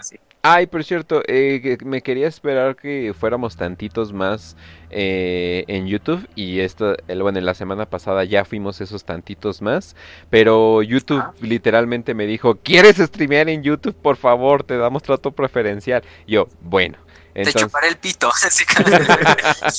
ah, entonces YouTube básicamente nos dio pase libre para streamear en YouTube. Entonces de la siguiente semana vamos a estar streameando en YouTube. Y pues es muy cómodo porque pues básicamente eh, empieza el stream, se termina el stream, ya está el video. Eh, obviamente tendría que hacer un poquillo de trabajo antes, pero es muy cómodo en ciertas maneras. Y pues obviamente este podcast es muy YouTube friendly, eh, más o menos.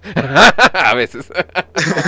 Acabamos de dar un montón de referencias sobre que la, la mezcla, el mestizaje es peligroso. Eso es Game Workshop, güey. Eso es Game Workshop.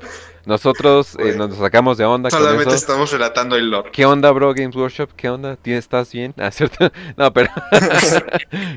pero, entonces esa sería la, la, noticia. Entonces ahí nos vamos a estar mudando todos los lunes a las 7.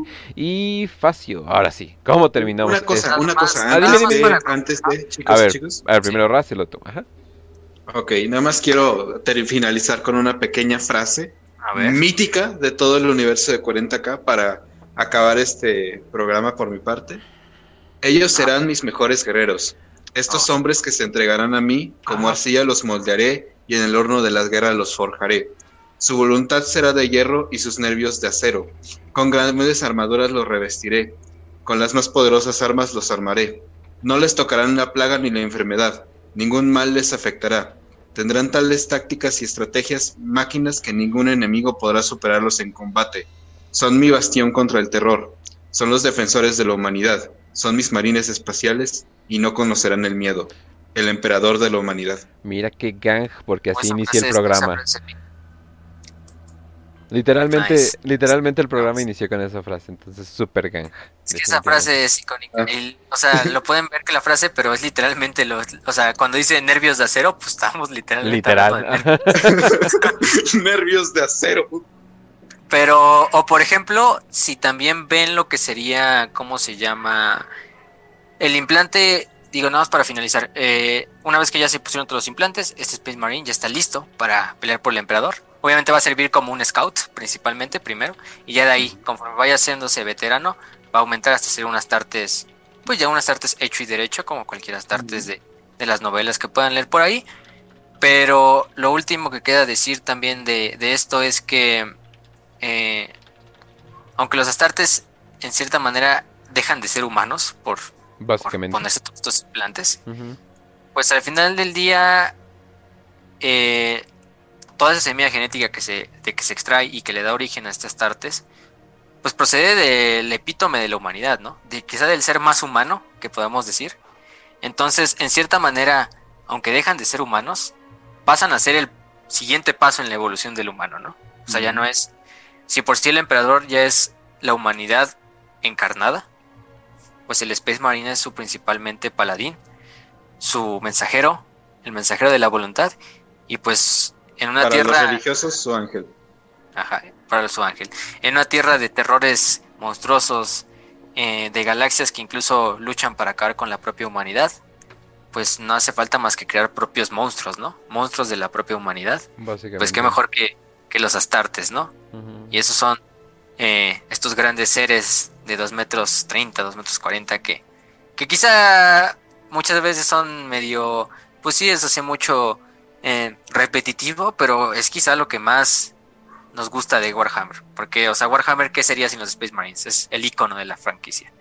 Entonces, simplemente nada más para terminar este programa aquí. Si quieren buscar más, pueden meterse a las, a las páginas de la wiki, están muy buenas, de hecho. Creación de un Space Marine, van Space Marine, pueden, en la parte de abajo viene cómo se crean también. Ya tenemos el hilo en Telegram, el lore, próximamente lo voy a subir a Facebook para que también lo puedan leer ahí y lo compartan.